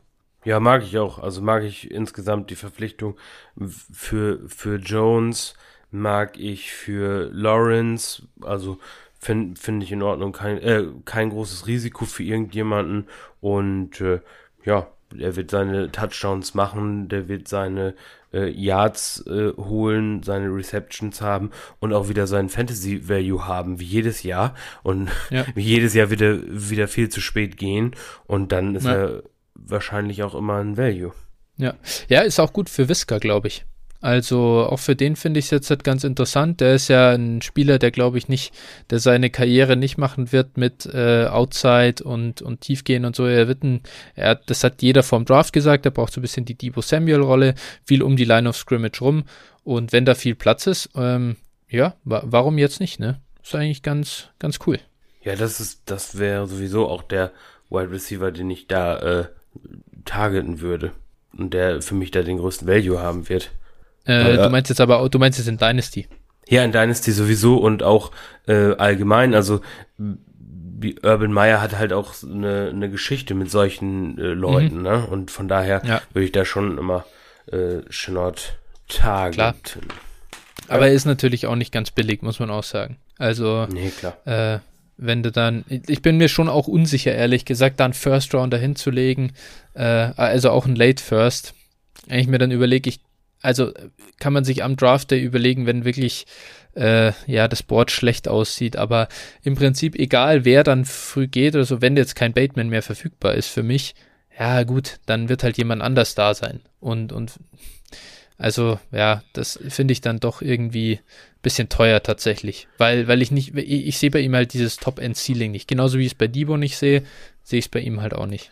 Ja, die die Draft-Klasse ist einfach auch stark, ne? Also das ja, ist ja immer genau. so ein bisschen, wenn man jetzt Value late, late uh, first sagt, so, dann muss man natürlich diese Draft-Klasse für mich so ein bisschen ausklammern. Da wären ja, wir schon ja. dann eher wahrscheinlich in der Range so 2-4 ab, wo man sagen würde, da macht man's. Ne? Also so. Ja, da ging er ja fast letztes Jahr in Rookie-Drafts, ne? Ja, ja. Also, und das ist halt, äh, und, und er hat da eigentlich schon gut gespielt, von dem her glaube ich, will halt ein Owner mehr für ihn haben, aber wirklich mehr bezahlen will man auch nicht, weil natürlich auch bei uns jetzt das Rookie-Fever schon eingesetzt hat. Logisch. Genau, dann nächster Kandidat. Äh, jetzt in Tennessee als äh, quasi vielleicht neue Nummer zwei, ich weiß es nicht, äh, was Tennessee vorhat, was die im Draft machen werden, natürlich äh, Josh Reynolds. Ja, da muss man hoffen, dass Tennessee da niemanden früh nimmt. Also, wenn, wenn die das nicht tun, dann hat er natürlich eine ordentliche Rolle. Dann hat er die Corey Davis Rolle äh, zusätzlich ja, werden auf Tight End da im Prinzip auch noch ein paar Targets frei, wenn man, wenn man so will. Und dann, wenn da wirklich nichts passieren sollte, dann wird der spannend. Also da kann man jetzt ruhig mal so, so einen äh, späten Pick hinfeuern, würde ich sagen. Ja, äh, absolut. Wenn der, wenn der Owner den günstig hergibt, würde ich auch sagen, kann man mal probieren und, und darauf setzen, dass der Hype irgendwie einsetzt. Andererseits würde ich es aber auch, auch wieder hier probieren. Ich halte nicht besonders viel vom Spieler Josh Reynolds an sich. Wenn ich ihn jetzt gerade hab, äh, versuche ich auch hier die Opportunity zu verkaufen. Was ganz, äh, jetzt, jetzt ganz interessanter äh, Spot, äh, ganz interessanter Spieler, und da bin ich mir nicht sicher, ob du den Landing-Spot sogar vorher gesagt hast. Äh, John Brown ist bei den Las Vegas Raiders. War ja dein Sleeper hier vor der Free Agency. Ich weiß nicht, wo du ihn hingepackt hast damals. Ähm, ja, ich hatte ihn, glaube ich, nach Pittsburgh oder sowas als drei gesetzt. Ich bin mir jetzt auch gar nicht mehr, mehr so sicher, was ich gesagt ich, habe. Ich, ich, glaub, ich, glaub, ich glaube, du hattest ihn irgendwo als so Nummer zwei Receiver. Ja, Und oder, da dachte ich mir jetzt, hey, da schau mal, der passt, passt doch jetzt perfekt in die Aguilar-Rolle. Es ist doch Ja. irgendwie so ganz, ganz, ganz, auch wieder so ganz sneaky. ja, aber da sind wir wieder bei, bei der Raiders Offense und äh, die einfach für mich schlechter sein wird. Dazu wird Rux wahrscheinlich öfter auf dem Feld stehen, also weil sonst äh, ja, Ja. muss man den Raiders eigentlich noch mehr einen in den Nacken geben, weil äh, wenn sie ihren First Round Pick dann nicht mal probieren einzusetzen und äh, also ich glaube nicht, dass äh, John Brown da viel Value haben kann. Ja, mal sehen. Ich, ich fand halt dieses, das ganz gut. Selbst, selbst Nelson Aguilar sah ganz gut aus. Aber ja, andere Offense, andere O-Line. Ähm, und ich finde eigentlich ist John Brown der bessere Receiver als Nelson Aguilar ist es. Und Ja, deswegen dachte ich definitiv. ja, könnte eigentlich dann auch so ein, ja, ganz interessantes Play halt werden. Mal sehen. Ähm, dann Kenny Golladay. Unser, ja, vielleicht der, der most flashy Signing hier so in der Free Agency äh, ist zu den Giants gegangen. Ähm, ich habe mir hier notiert, dass ich das echt einen scheiß Landing-Spot finde. Äh, du hast mich ja in, im Eingang, äh, in der, also in der Folge, hast du mich ja äh, zu ihm befragt, ob ich ihn über oder unter Cup sehe und spontan habe ich gesagt Cup. Und auch wenn ich jetzt so länger drüber nachdenke, glaube ich, äh, tendiere ich da nach wie vor dazu und stehe da auch dahinter. Daniel Jones ist als Quarterback nicht besonders gut bisher in der NFL. Ist jetzt mir nicht in Erinnerung geblieben als derjenige, der eben den tiefen Jumpball wirft in, ja, auf, auf einen gedeckten Receiver. Mal sehen, es kann sich viel ändern, wenn so ein Receiver auf einmal da ist, klar, haben wir in Buffalo gesehen, aber ich habe jetzt so viele Vergleiche zu Buffalo gelesen in den letzten Tagen auf Twitter, dass ich auch einfach sagen muss, Alter, nicht jeder äh, Quarter, junge Quarterback, der die ersten zwei Jahre Scheiße gespielt hat, äh, ist jetzt ein Josh Allen. Und nicht jeder Wide Receiver ist dann auch ein Stephon Dix. Und ich glaube schon, dass Stephon Dix erstens ein deutlich besserer Wide Receiver ist als Kenny Golladay. Äh, und außerdem, ja, ähm, sehe ich einfach auch die Umstände in, in New York nicht so. Die O-Line ist eine Katastrophe und, und die hat sich auch jetzt nicht verbessert.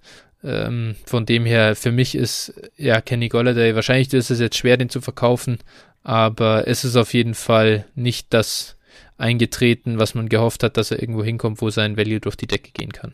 Ja, ich mag den Landing-Spot auch überhaupt nicht. Also ich finde auch, ähm, du hast gerade gesagt, Stefan Dix ist der bei weitem bessere Re Receiver als Kenny, aber ich finde auch, Josh Allen ist der bei weitem bessere Quarterback als äh, Daniel Jones. Also das äh, ist so noch eher, was ich da sagen würde. Und äh, ja, dazu kommt eben, wie gesagt, eben das O-Line-Problem. Äh, Golladay ist ja eher ein, ein Receiver, der jetzt in der Mid- und Deep-Range angeworfen wird. Und äh, ich glaube, die Zeit hat Daniel Jones hinter der O-Line einfach nicht. Also das ist auch ein Riesenproblem da. Und äh, die, die Offense war einfach letztes Jahr auch nicht existent. Also wenn das nochmal in die ähnliche Richtung geht, dann äh, wird das ein Riesendebakel. Dazu für Dynasty einfach gesehen, äh, Golladay wird im November 28 und also der ist jetzt an der an der Grenze. Der hat eine gute Fantasy-Saison gespielt, was man ja auch oftmals vergisst. Ja. Beziehungsweise, wenn man so will, zwei, zwei bessere. Und äh, pff, also ich, ich muss ihn auch nicht haben. Ne? Wenn ich vielleicht, wenn ich ihn für einen sehr, sehr günstigen Preis kriege, äh, ansonsten, wenn ich ein einigermaßen vernünftiges Angebot für ihn bekomme, dann weg damit. Also ich bin, bin da auch überhaupt nicht angetan. Ich sehe den auch eher so irgendwo in der mit Wide Receiver 2 Range, wenn es gut läuft. Also Ja, der wird seine, der wird seine Target ja. sehen. Ne, aber Ja. also da gibt's viele, die ich lieber hätte. Ja, ja. Und also wenn, wenn man mit Wide Receiver 2 bekommen kann noch, das war ja fast so, äh, ich fand, ich habe ihn relativ oft so als Buy-Low-Option ge, gesehen, dass er und ja, halt so als Wide Receiver 20 rum, Wide Receiver 18 rum irgendwie bei äh, Keep Trade, Keep Trade Cut äh, in den Rankings ähm, stand. Und ohne jetzt geguckt zu haben, wo er aktuell steht, würde ich tippen, dass er wahrscheinlich ein bisschen gefallen ist. Und wenn ich irgendwo sowas rumbekomme, also wenn ich ihn rangeben, wenn ich ihn geben kann und dann noch ein bisschen was drauflegen muss, um dann Brandon Ayuk zum Beispiel zu kriegen oder einen Chase Claypool zu kriegen, dann würde ich das sofort versuchen. Ich glaube, für Ayuk musst du noch nicht mal was drauflegen. Also wenn das, wenn das, wenn, wenn das geht, dann ist das für mich, da, da überlege ich keine Sekunde, ob das, ob ich den Deal mache, ne? Also für mich nochmal, also er war jetzt in, in 2019, war er ein PPR Wide Receiver 9. So, und das war eine Saison, in der er elf Touchdowns hatte mit einem guten Quarterback. Ja. So, und äh, das ist, also das wäre für, für mich schon aus, ein außergewöhnliches Finish, wenn er das nochmal hinbekäme. Und äh, also sehe ich eigentlich überhaupt nicht. Also Wide Receiver ja. 1, da, da würde ich also äh, ja schon einiges gegen wetten, dass das ja. nicht passieren wird. Ja, denke ich auch. Die Giants haben dann noch John Ross geholt. Ich weiß nicht, ob du zu ihm irgendwas sagen willst. Ähm, für mich ist er ähm, auch äh, nicht Fantasy-relevant mehr. Nee, absolut nicht. Ja. Dann kommen wir zu einem anderen Kollegen ähm, in der gleichen Division. Äh, das Washington Football Team hat Curtis Samuel verpflichtet. Was sagst du denn dazu? Ja, ich bin eigentlich kein großer Curtis Samuel Fan muss ich sagen. Aber also die Opportunity mit äh, Fitzy zusammen, das gefällt mir schon gut und äh, er ist die N Nummer zwei, ne? Also muss da jetzt keine äh, Wide Receiver 1 Rolle übernehmen oder irgendwas, sondern äh, kann da irgendwo die Rolle spielen. Und ich denke schon, dass er produzieren kann. Also da bin ich jetzt gespannt. Vor allen Dingen ähm, der gute Ron Rivera, Rivera hat äh, mhm ihm ja schon damals in Carolina viele Air Yards zumindest mal zukommen lassen. Die waren natürlich von Cam Newton, der oder Kyle Allen, die die Dinger äh, ja fünf fünf Yards am Target vorbeigeworfen haben. Gut, dass ja. man dann wenig fängt, kann man irgendwo auch noch nachvollziehen. Also würde ich ihm jetzt noch nicht mal zu 100 Prozent ankreiden. Und ich denke, da äh, ist Fitzpatrick schon ein besserer Quarterback, was was das angeht. Absolut, ja. Also Fitzpatrick hat halt die letzten zwei Jahre echt gezeigt, dass er, dass er, dass er im Alter nochmal einen großen Sprung gemacht hat. Mal sehen, was, was jetzt dann Curtis Samuel äh, dann reißen kann. Ähm, ich dachte, ich finde so vom Prinzip her, wie du sagst, neben Terry McLaurin, echt, ist das echt ein ganz cooler Landing-Spot. Was mich halt schon ein bisschen, ja, irritiert ist, diese, diese Verbindung zu Ron Rivera. Der hat halt, oder Curtis Samuel hat jetzt sein so Mini-Breakout äh, gehabt, eben damit in dieser Joe Brady Offense und wurde halt so als Gadget-Spieler, der er meiner Meinung nach auch ist, eingesetzt. Und ich habe die Angst, dass Rivera das halt jetzt wieder nicht macht. Und wenn er gar nicht, äh, gar nichts davon bekommt, dann sehe ich das halt echt kritisch und würde mich wundern, wenn er da wirklich nochmal was drauflegen kann. Also äh, ich bin da so hin und her gerissen und wenn jetzt jemand anderem der Landing-Spot mehr taugt, dann äh, lasse ich mich, lasse ich mich da entlohnen, sag ich mal. Ja, ich bin auch, also ich bin auch eher auf der Verkaufenseite tatsächlich. Also ich glaube schon daran, dass er da nicht die, nicht äh, die schlechteste Leistung zeigen wird, aber wie gesagt, ich bin einfach kein Fan insgesamt von ihm und deswegen ja. verkaufe ich ihn auch. Ist kein Alpha. Nee. Alles andere ist das. Ja. Ähm, dann, äh, Alan Robinson hat äh, einen Tag in, in Chicago unterschrieben. Ich weiß gar nicht, haben wir, glaube ich, schon mal drüber gesprochen, gell? Wenn ich mich nicht äh, ganz täusche. Ähm, aber was aber ganz interessant ist, natürlich jetzt ein neuer Quarterback, Andy Dalton. Ändert das irgendwas an A-Rob? Nö. Für mich ändert das eigentlich gar nichts. Der wird ein ähnliches Volumen sehen. Und äh, ja, für mich ist er eigentlich ein Cell, weil er auch an seine Alterspeak-Grenze äh, gekommen ist und deswegen äh, weg mit ihm. Du kann, man kann jetzt was für ihn bekommen. Der Quarterback ist nicht fürchterlich, so dass kein kein anderer Owner irgendwie Angst haben wird, dass er jetzt äh, underperformt und wird er auch nicht. Also sehe ich nicht und von daher, mhm. äh, wenn man jetzt ein gutes Angebot für ihn bekommt, äh, dann kann man ihn auf jeden Fall weg weggeben. Ja, ja, sehe ich auch so. Also ich denke, er, ist, er hat halt einen überragenden Floor. Ein, einer, einer dieser Wide Receiver, die wirklich einen absoluten Top-Floor haben, aber gleichzeitig halt tue ich mir zumindest schwer, so das absolute Top 5, Top 5 Potenzial auf der Position zu sehen, weil er die Offense zu schwach ist. Ähm, das, das wird schwierig. Deswegen schließe ich mich da an. Äh, für mich auch eher ein Cell-Kandidat, weil es doch viele A-Rob-Fans einfach gibt. Ähm, und zwar auch, also an sich völlig zu Recht. Ein überragender Spieler. Äh, Brashad Perryman ist in Detroit. Äh, ja, ist der für dich hier, äh, ich meine, schlüpft in die Kenny Golladay-Rolle. Irgendwo ähm, können wir von ihm irgendwas erwarten. Competition ist nicht besonders groß. Jetzt ist auch noch Marvin Jones weg. Ja, ich habe mir hier aufgeschrieben, äh, Puh als, mhm. als Notiz.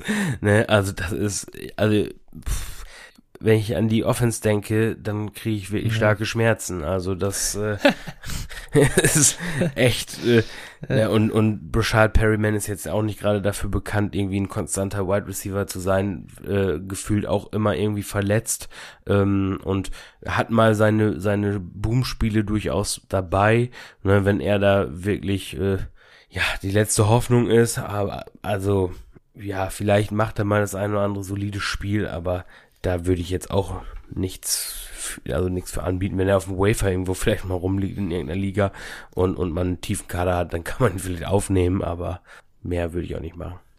Ja, ich finde ihn so, Mai. Ich fand ihn, ich fand ihn tatsächlich schon bei Tampa Bay damals gar nicht so verkehrt. Da glaube ich, ist er halt aber auch nicht an Evans und Godwin vorbeigekommen. Das fand ich jetzt nie so dramatisch und ähm, irgendwie glaube ich, er hat eigentlich schon ein bisschen was im Tank. Der kann ein ganz solider Wide Receiver sein. Kommt halt jetzt hier mit viel Opportunity. Goff ist halt, uff, ja, das ist schon schwierig. Irgendwie finde ich ihn aber so ganz interessant, weil, weil klar, die, die Lions Offense ist scheiße, aber ist es halt vielleicht trotzdem sogar noch ein Upgrade zu Sam Darnold und den Jets. Also ich weiß auch nicht. Irgendwie, es könnte schon sein, dass sich seine Situation sogar verbessert hat. Aber dann, dann nehme ich lieber, wenn ich jemanden aus der Lions Offense da nehme zum günstigen Preis, nehme ich vielleicht lieber Quintus Cephas, der jung ist, äh, ein Wide Receiver im zweiten Jahr und äh, der, wo, wo man vielleicht noch nicht ganz genau weiß, was er ist. Bei Perryman weiß, weiß man, was er ist. Ich meine, was würdest du für ihn ausgeben? Viertrunden-Pick? Over, under? Ja, ich glaube, einen Viertrunden-Pick würde ich ausgeben für ihn. Ja, gut. Also ich würde ihn lieber, also ich habe ihn über Quintus Cephas, ja. Würde ich, also wenn ich Quintus Cephas hätte, ich würde mir stattdessen äh, Brashad Perryman holen. Okay. Vielleicht müssen wir mal gucken, ob wir irgendwo in der Liga die beiden tauschen können. da ich keinen äh, Cephas habe und du wahrscheinlich keinen Perryman, wird das schwierig. Aber Doch, ich habe ihn in einer Liga tatsächlich. In der, ja, in der 16er Liga habe ich ihn ja, ganz da, da, da, Gib ihn nicht ab, Alter. Gib ihn nicht ab, es wird dein Wide Receiver 1. Ja, ich habe ihn schon probiert, bei den Jets zu verkaufen. Da war, war er ja auch gefühlt schon die, die Nummer eins letztes Jahr. Und äh, ja, war dann doch ey, nichts. Jets, das kann man, das kann man ja echt komplett knicken. Aber gut, ja, die. Offense ja, wird glaube, nicht kein großer Unterschied sein, in der er spielt. Ja, aber Jared Goff hat halt schon einen besseren Deep Ball als Sam Darnold. Weil der hat halt gar keinen. Ja, ich bin mal gespannt, wie viele er werfen, ja. werfen wird. Gute Goff. Ja, hin und wieder kommst du über einen Play-Action-Pass halt schon mal zu drei Sekunden Time to Throw kriegen sie auch noch hin. Mal sehen. Also ja, kein, also wir reden eigentlich viel zu lang für einen Spieler, der, wie gesagt, äh, auf Wide Receiver 60 wahrscheinlich ungefähr gerankt ist. Chris Godwin hat in äh, Tampa Bay den Tag unterschrieben, habe ich hier noch notiert. Den hatten wir auch schon mal äh, äh genannt in unserer, äh, ich weiß nicht, ob ersten oder zweiten Folge. Äh, AJ Green ist nach Arizona gekommen für einen Deal 6 Millionen fix, ich glaube bis zu 8 Millionen. Äh, Wide Receiver 2 neben der Andrew Hopkins. Äh, was machst du denn mit ihm? Ja, kann man für, für Debs auch mal auf, de, auf äh, im Roster haben. Also wenn man, wenn man jetzt Contender ist, irgendwie als sechsten Wide Receiver oder so, kann ich, würde ich ihn mir schon im, im Roster stehen lassen, aber ansonsten, ja, äh, einfach Arizona spielt halt mit mehreren Receivern, die werden wahrscheinlich auch im Draft nochmal einen nehmen, würde ich mal vermuten. Und äh, dann ist es so einfach so, der Einzige, der da Volume bekommt, ist Hopkins und der Rest wird dann halt äh, auf die anderen verteilt. Und dann ist der, ist der Fantasy Value auch nicht so da, denke ich. Ja.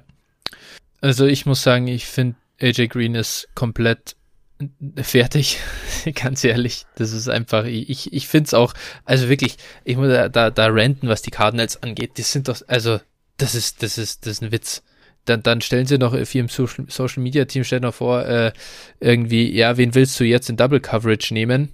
Und dann denke ich mir halt, ja, Hopkins? ist das jetzt eine Frage? wen ich da in Double Coverage nehme?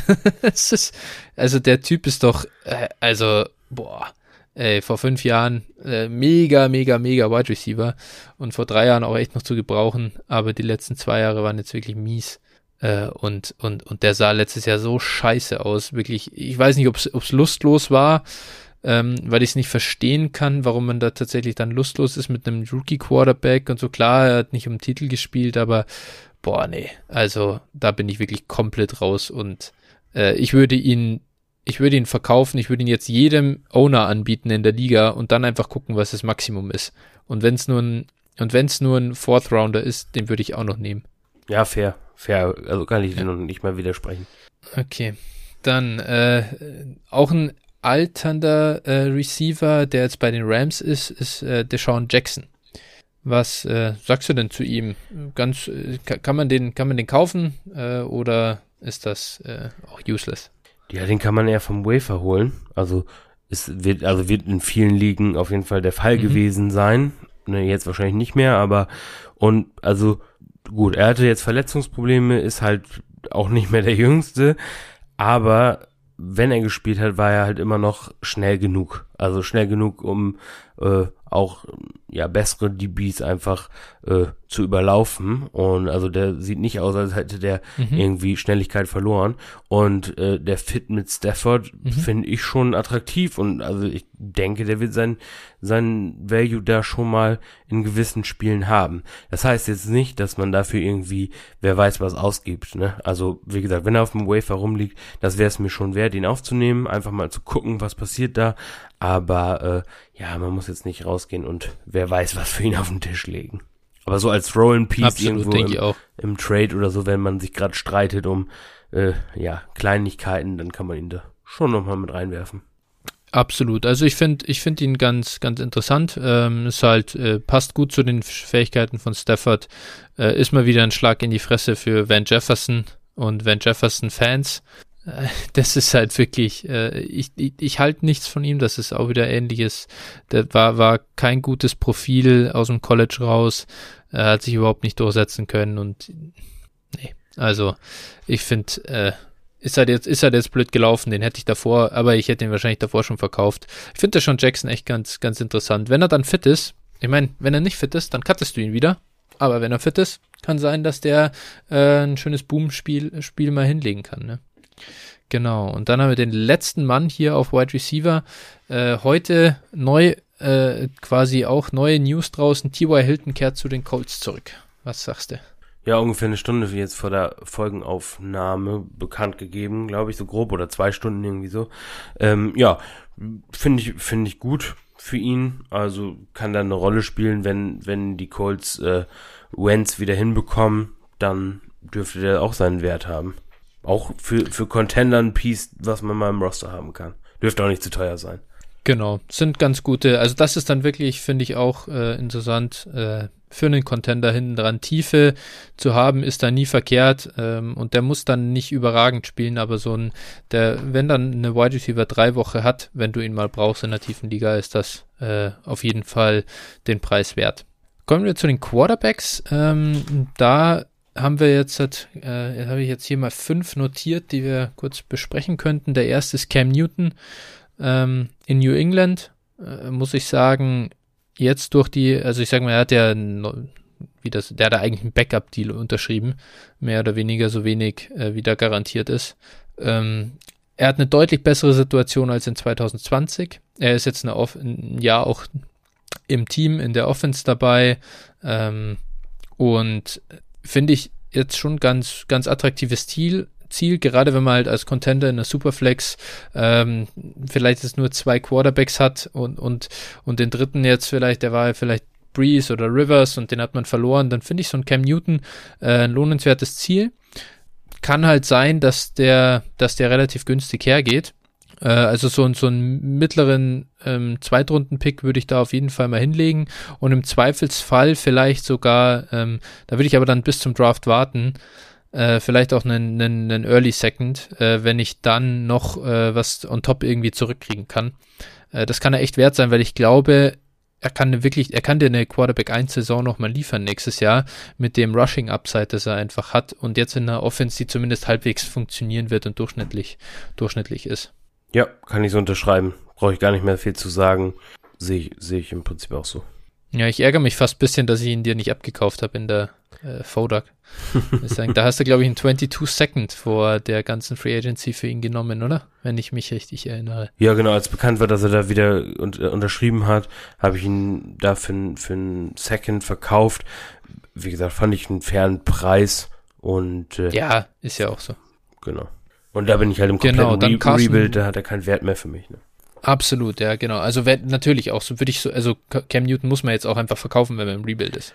Das ist sowieso logisch. Ähm, der gibt ja halt jetzt noch ein Jahr, vielleicht noch ein zweites, aber dann ist er auch fertig. Ja, genau, damit haben wir dann auch die äh, Twitter-Frage von äh, Peter Burkhardt, auch bekannt als Albatros, ähm, ja, beantwortet, ne? Also was Cam Newton wert ist. Genau. Und äh, ja, ich denke mal, jetzt klären wir gleich nochmal ein paar andere die da ja. gefragt wurden. richtig, richtig, richtig. Äh, äh, Carson Wentz äh, ist ja jetzt per Trade zu den, zu den Colts gekommen, hatten wir, glaube ich, äh, so noch nicht ähm, besprochen. Ähm, sag du mal an, was du mit ihm machst. Kaufe ich. Finde ich, finde ich jetzt aktuell haben alle oder ist er ziemlich unterbewertet. Ich glaube, du kannst ihn teilweise wirklich noch zu einem sehr, sehr fairen Preis für einen ähm, ja, noch relativ jungen Starting Quarterback bekommen, der jetzt wieder mit seinem, ich nenne es mal, Erfolgscoach zu, vereint äh, ist und äh, spielt hinter einer sehr guten O-Line, hat vernünf eigentlich vernünftige Waffen, äh, vielleicht bekommt der Erz Erz noch dazu und dann äh, läuft das. Also wie gesagt, ich, ich würde Carson Wentz kaufen. Ja, dann hättest du mit mir auch einen Verkäufer tatsächlich äh, weil ich tatsächlich bisschen dieses Narrativ fahren würde in einer äh, Verhandlung und ihn verkaufen wollen würde. Ähm, er hat eine überragende O-Line jetzt und er hat hinter einer überragenden O-Line, die am Ende Nick Foles zum Super Bowl MVP gemacht hat, ähm, eine fast eine MVP-Saison gespielt. Aber da muss man halt auch nochmal dazu sagen, ich glaube, es weiß jetzt zwar jeder, aber ich sag's trotzdem nochmal, es war halt eine unfassbare Saison auf Third Down.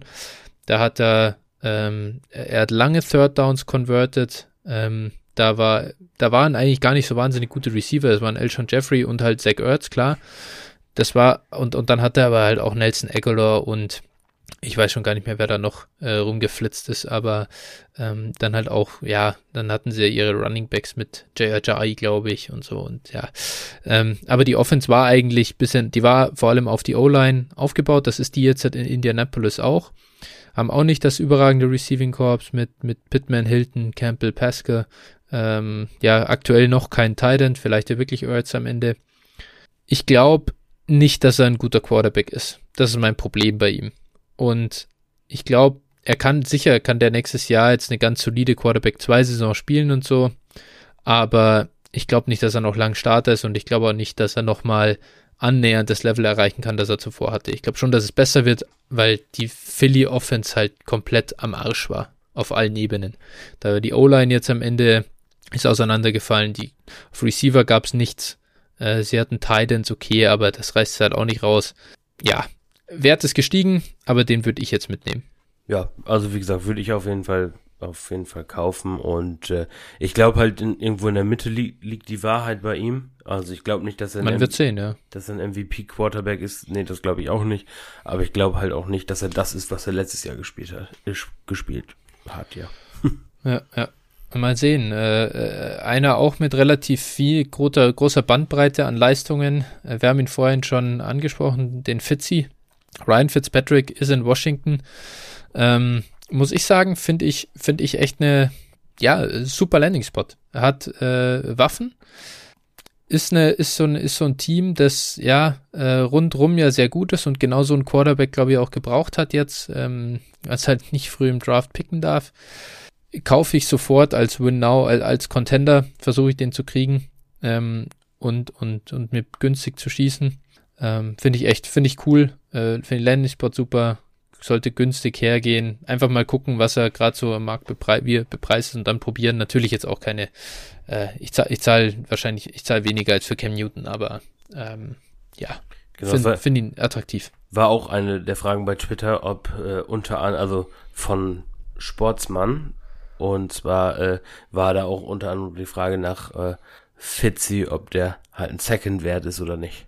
Würdest du als Contender also gehen wir mal davon aus, der Second ist late, würdest du ja. Fitzy kaufen? Ja, glaube ich schon. Also ein Late Second würde ich schon bezahlen. Ist natürlich, tut mir schon auch weh dann so, wenn ich überlege, hey, da ist ein Pat Fryermuth zum Beispiel da oder ein Brevin Jordan, die wir schon angesprochen hatten. Da tue ich mir natürlich irgendwo schwer, aber trotzdem, äh, der kann dir echt äh, eine Low-End QB1, High-End QB2 Season geben. Und, und sein Floor ist halt ein QB2 eigentlich. Also weniger wird er nicht, weniger wird er nicht machen. Deswegen ja, würde ich kaufen. Ja, vielleicht, also würde ich auch so in die Richtung gehen. Ich würde vielleicht dann halt probieren, nochmal irgendwie einen Pick, einen späteren Pick zurückzubekommen in dem Atemzug, ne? Wenn ich einen Second hinlege für Fitzy und, und einen Late Third oder so, sowas in die Richtung vielleicht probieren. Ja, ja. Äh, stimmt, da, äh, wenn wir, da, jetzt, jetzt erinnere ich mich auch an die Frage, hier äh, wurden ja auch noch in dem Zuge, wenn wir jetzt halt schon ähm, Cam und Fitzy besprochen haben, ähm, Tom Brady, Big Ben und Matt Ryan genannt. Äh, können wir vielleicht mal kurz durchgehen. Ähm, jetzt habe ich äh, was, jetzt habe ich zu Fitz gesagt. Was sagst du denn? Dann, dann mach du, fang oder mach du mal weiter mit mit Tom Brady. Ja, der gute Tom Brady ist, äh, glaube ich, sneaky. Den kauft man gef gefühlt jedes Jahr irgendwie, weil er noch ein Jahr spielt, aber das schon seit acht Jahren. Äh, also für, für mich ist also Brady auf jeden Fall ein, ein Second Wert, wahrscheinlich sogar an der Grenze zum First sogar noch. Also wenn ich Contender bin, dann lege ich wahrscheinlich sogar auch ein, Late äh, First hin, einfach weil äh, er gibt dir, du weißt, was du bekommst. Du bekommst eine Quarterback äh, 1 Saison auf jeden Fall von ihm. Also würde ich ziemlich, äh, ja, da würde ich drauf setzen. Und äh, ja, dementsprechend kann man das eigentlich und du weißt halt, was du bekommst, bevor du dann Rookie-Pick, wenn du ihn jetzt selber pickst, in den Sand setzt, hol die Brady. Warum nicht? Ja, das gut, bis auf den Punkt, dass ich sage, ich finde ich finde das Argument, man weiß, also das nur, nur wegen des Risikos des Rookie-Picks würde ich es nicht machen, weil er immer irgendwo Kosten damit verbunden sind. Ich kann ja auch einen anderen Spieler holen dafür. Late First. Ja, also finde ich vom, vom Value her sogar gerechtfertigt. Ist, ist nicht verkehrt und einen besseren Quarterback zu kriegen wird schwierig. Ähm, late, late, wenn wir wirklich sagen 1,11, das wäre so wirklich die Grenze, 1,12, ja. Selbst da, es wird schwierig, aber, aber ein Early Second auf jeden Fall, würde ich auf jeden Fall bezahlen. Und finde ich aus der Reihe an Quarterbacks tatsächlich schon ja, Matt Ryan ist fast ähnlich sneaky. Dann mache ich mal mit dem weiter. Äh, Matt Ryan hat noch einige Jahre, glaube ich, ähm, in denen er in der NFL spielen wird. Und ich finde, er ist, er ist aus der Riege wahrscheinlich am meisten wert, weil er halt noch die meisten Jahre ähm, ja, hat. Er hat ein gutes Waffenarsenal in Atlanta. Es kommt jetzt ein sehr guter Coach dazu, der wieder so eine Shanahan-eske äh, Offense irgendwo äh, etablieren wird von der sie ja, glaube ich, oder zumindest hatte ich den Eindruck, schon ein bisschen weggekommen sind in den letzten Jahren. Ähm, könnte mir sehr gut vorstellen, dass das alles gut zusammenpasst. Äh, für den würde ich tatsächlich auch, da würde ich sogar als Contender, da würde ich selbstbewusst einen Late First bezahlen und äh, würde mich darauf freuen, noch drei, vier Jahre gute Production von Matt Ryan zu kriegen. Ja, Matt Ryan ist halt auch erst 35, ne? Das ist also, das ist jetzt noch nicht so alt wie, wie, äh, gewisse andere Wie die Kandidaten. anderen hier. Ja, genau. Also finde ich auch jetzt und und also für mich war der jetzt auch nicht besonders schlecht. Gut, letztes Jahr, naja, hatte er auch so seine Spiele, aber meist halt, wenn, wenn Julio gefehlt hat oder sowas. Und ich sag mal, dann hatte er tatsächlich auch nur Ridley. Ne? Also sonst hatte der auch niemanden mehr. Ja, und, ja. Äh, ja, und die O-Line ist auch wirklich mies ja. äh, gewesen. So. Das war ja auch nix. Also, also deswegen sieht er, finde ich, äh, manchmal älter aus, als er ist. Ja, ja, also, ja genau, aber da hätte ich auch Sorgenfallen auf der Stirn. Ähm, ja. Nee, aber von, von, von daher, äh, also mit Ryan würde ich auch auf jeden Fall locker, locker einen First für äh, verlangen, beziehungsweise auch bezahlen. Gut, und dann kommen wir noch zum, zum letzten. Genau, darfst du mal Big Ben in die Pfanne hauen.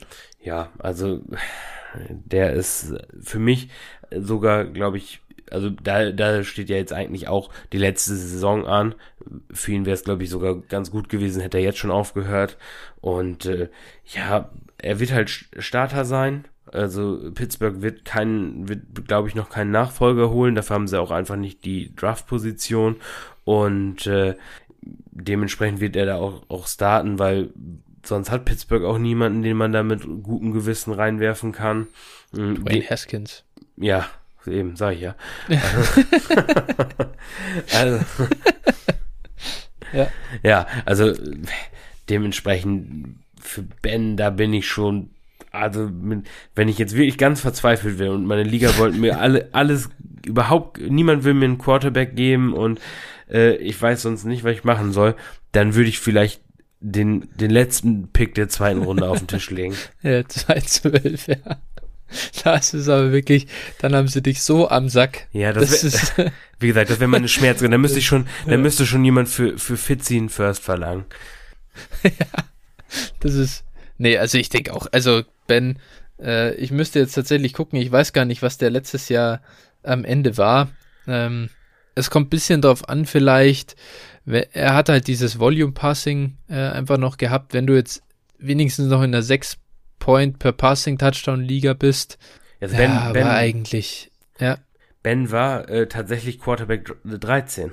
Ja, weil er halt dieses Volumen hatte. Ja, ne? genau. Er hatte, sie hatten halt gar kein Run-Game und sie hatten halt so Dump-Off-Pässe, um, ja, um, um dieses Run-Game zu ersetzen. Von dem her, aber, aber jetzt müsste man, damit, da würde ich mir tatsächlich die Splits mal anschauen. Genau. Äh, so, so First Half of the Season und die Second Half of the Season.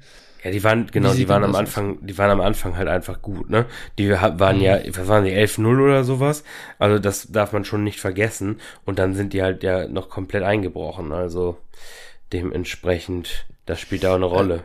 Ja, man darf, man muss natürlich auch, ich glaube, wir haben jetzt beide vor allem, natürlich haben wir auch einfach diesen, diesen, diesen Real NFL Ben vor, der, vor, vor den eigenen Augen, weil wir halt Football auch äh, selber gucken man muss, man muss das natürlich schon ein bisschen, ähm, ja, wie soll ich sagen, man muss das ein bisschen trennen. Er hat einfach unfassbar viele Completions und viele Attempts. Ja, und, und wenn das wieder genauso kommt, weil sie wieder kein Running Game haben und so, dann kann das schon auch eine QB2-Season werden. Und dann kann man schon den Case machen. Warum, warum bezahle ich für, für Ryan Fitzpatrick einen Mid-Second, aber für, für Ben gerade so den 212? Und vielleicht, wenn ich mir die Zahlen anschaue, kann man schon sagen, ja, okay, komm, als Container kann man auch einen Late Second rauswerfen, aber der sah so, er sah einfach so kaputt aus, wirklich, und auch in den Playoffs dann, und nee, ich bin da, ich bin da echt auch raus und, und würde, würde ihn faden, weil ich da viel eher die Chance sehe, dass er eine komplett, dass er einfach raus ist, dass es nicht mehr reicht für NFL-Niveau und er dir gar nichts gibt. Okay. Okay, gut, dann äh, kommen wir, jetzt haben wir das Ganze abgehandelt. Äh, Andy Dalton in Chicago. Ähm, hat einen Deal bekommen. Ähm, darfst du mal bitte einordnen, den Kollegen?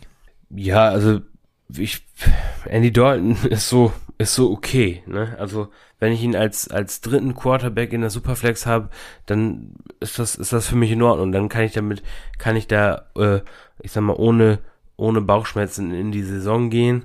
Äh, der wird jetzt nicht, wahrscheinlich nicht besonders scheiße und auch nicht besonders gut sein. Ähm, ja, hat, hat mit Robinson eine ganz solide Waffe und äh, ja, der wird, der wird, wird nichts Besonderes machen, aber wird dich halt auch nicht besonders enttäuschen, glaube ich. Ja, ich denke auch, bringt sein so Low-End QB2 Floor äh, Starter als Starter, kann man auf jeden Fall holen. Ähm, ihn sich, äh, bevor er da unterschrieben hat, geholt hat. Jetzt ist es wahrscheinlich ein bisschen schwieriger. Auch so ein, ja, Second Round äh, Second Rounder hinschmeißen Kandidat, finde ich. James in New Orleans ist ein bisschen spannender. Der geht jetzt, habe ich gerade einen Deal bekommen äh, von einem, äh, der hat James Winston verkauft, mit dem habe ich heute ein bisschen hin und her geschrieben, ähm, der mich gefragt hat, was er mit James machen soll. Am Ende ist es jetzt geworden, er bekommt äh, Michael Gallup, den diesjährigen 202 und ähm, den 22er Second von dem ähm, Mitspieler. Und was findest du denn zu dem Deal? Dann können wir hier jetzt mal kurz unsere eine ne, Trade-Analyse einschieben. Ja, es ist auf jeden Fall. Also ich hätte ihn auch gemacht, also ich hätte auch äh, James verkauft dafür. Ähm, einfach weil ich den 202, also ist ja also ist ja hoffentlich eine Superflex-Liga, gehe ich jetzt mal von ja. aus. Äh, ja, ja. Also weil ich den 202 einfach als als First Rounder betrachte vom vom Value her. Ne? Also dementsprechend wäre das für mich jetzt äh, ein guter Deal. Ähm, aber also James kann natürlich, wenn er Starter ist Und äh, wenn er in der Sean Pay Payton Offense funktioniert, kann er natürlich nächste Offseason auch äh, weitaus mehr wert sein. Aber das ist schon, also ist schon ein guter Deal. Dafür will ich Winston auch äh, abgeben, einfach weil das Risiko besteht, dass sie jetzt doch äh, Taysom Hill starten lassen oder äh, Quarterback by Committee machen oder so, so ein Quatsch. Das habe ich jetzt schon öfter mal gehört, dass das diskutiert wird. Und äh, da, wenn ich jetzt dafür mein, meine Winston Shares loswerde, dann ist das, ist das völlig in Ordnung. Also ich habe auch gedacht eine Zeit lang, dass ich ihn kaufen wollen würde, aber nicht unter diesen Voraussetzungen. Also da bin ich bei James auch eher auf der Verkäuferseite. Ja, ich glaube, dass viele einfach das äh, Ceiling sehen wollen, ähm, was er halt in Tampa hatte. Unfassbares Passing Volume, geilen Receiving Core, ähm, viele Touchdowns ähm, und so, aber ich sehe das auch nicht. Ich, ich sehe Taysom wird nicht weggehen. Der wird seine Rolle haben. Es wird die, das Ceiling von Winston beschneiden. Ich finde den Deal mega. Also ich würde im Leben nicht so viel für James bezahlen. Äh, und ich glaube auch einfach nicht, dass die NFL so einen Spieler hoch bewertet. Da kann jeder mit EPA per Play um die Ecke kommen. Das interessiert da am Ende dann keinen, wenn du so viel Interceptions wirfst. Will kein Trainer sehen. Nee, Turnover sind auch Turnover, ne? also das sind ja. vielleicht auch drei Euro ins Phrasenschwein oder sowas. Aber äh, ja. Turnover sind grundsätzlich, äh, ich sag mal, das zeigt einfach, es gibt natürlich immer mal wieder Outlier, wie zum Beispiel ein Brett Favre oder so. Aber äh, ansonsten ist kein Quarterback, der irgendwie, ähm, sagen wir mal, nur 20, 25 Turnover pro Saison hat, äh, hat eine wirklich lange Karriere, ne? Also das ist ja. einfach so. Und äh, ja, also wie gesagt, wenn man ihn jetzt verkaufen kann, dann ist es schon gut. Ja, würde ich, würde ich auch sagen. Ähm, kaufen, by the way, ich habe mir noch notiert, ich würde ihn maximal für einen mittleren Second-Round-Pick kaufen. Und dann ja, finde ich, wäre es okay. Ja, das wäre das wär mir das Risiko auch wert, aber äh, genau, mehr. mehr Winston, Winston Owner wollen mittlerweile mehr. Das, aber wollen sie auch schon das ganze Jahr, habe ich den Eindruck. Ich habe ich hab viel versucht, ihn zu kaufen unter ja. der Saison. War schwierig. Ja. Genau. Ähm, dann wollte ich noch ein paar Backup-Deals einfach nur ansprechen. Trubisky äh, ist nach Buffalo gegangen, Jacoby Brissett in Miami, Tyra Taylor ist in Houston. Ich finde, die sind alle nicht relevant ähm, und will davon nichts haben oder kauft da auch nichts äh, irgendeinem Hinblick low oder so. Nee, das Upside ist auch bei, also mal abgesehen von äh, Trubisky, also selbst wenn, äh, wenn sie spielen, ist das Upside ja durchaus äh, auch limitiert, ne? Also ja, Taylor. Tyrod Taylor kaufen bestimmt ein paar irgendwie ein, weil er jetzt dann Starter ist, wenn Watson geht. Aber du hast ja gesehen, der ist nicht mal, der ist wirklich als Starter nicht relevant. Der ist, der macht dir weniger Superflex-Punkte als, äh, als der, der Wide Receiver, den du noch irgendwie hinten rumkratteln hast an der Bank. Das ist so, der ist sowas von raus. Und ich verstehe auch gar nicht, warum er immer noch Deals bekommt. Bestimmt ein guter Locker-Room-Guy. Ja, der ist so ein guter Lockerroom-Guy, dass äh, dieser äh, Horst, ich weiß, äh, wer war denn da jetzt nochmal Coach, äh, ihn sogar über Herbert gesehen hat. Also Anthony Lynn, ja. Anthony Lynn, ja, Wahnsinn. Also ich habe mir das schon so oft gedacht, wenn ich Chargers-Owner wäre, ich hätte den am, am dritten Spieltag, äh, als ich das erste Mal gesehen, äh, wenn ich das erste Mal sehe, wie Justin Herbert spielt, da hätte ich ihn nach dem Spieltag gefeuert, dafür, dass der Mann so wenig Ahnung von Football hat offensichtlich, dass er, dass er in der Offseason zu dem Schluss kommt, Tyrod Taylor spielen zu lassen, statt dem Kerl. Naja gut, das, äh, wenn du, wenn du danach, wenn du danach gehst, dann musst du ja auch sagen, äh, Patrick Mahomes hat auch ein Jahr auf der Bank gesessen.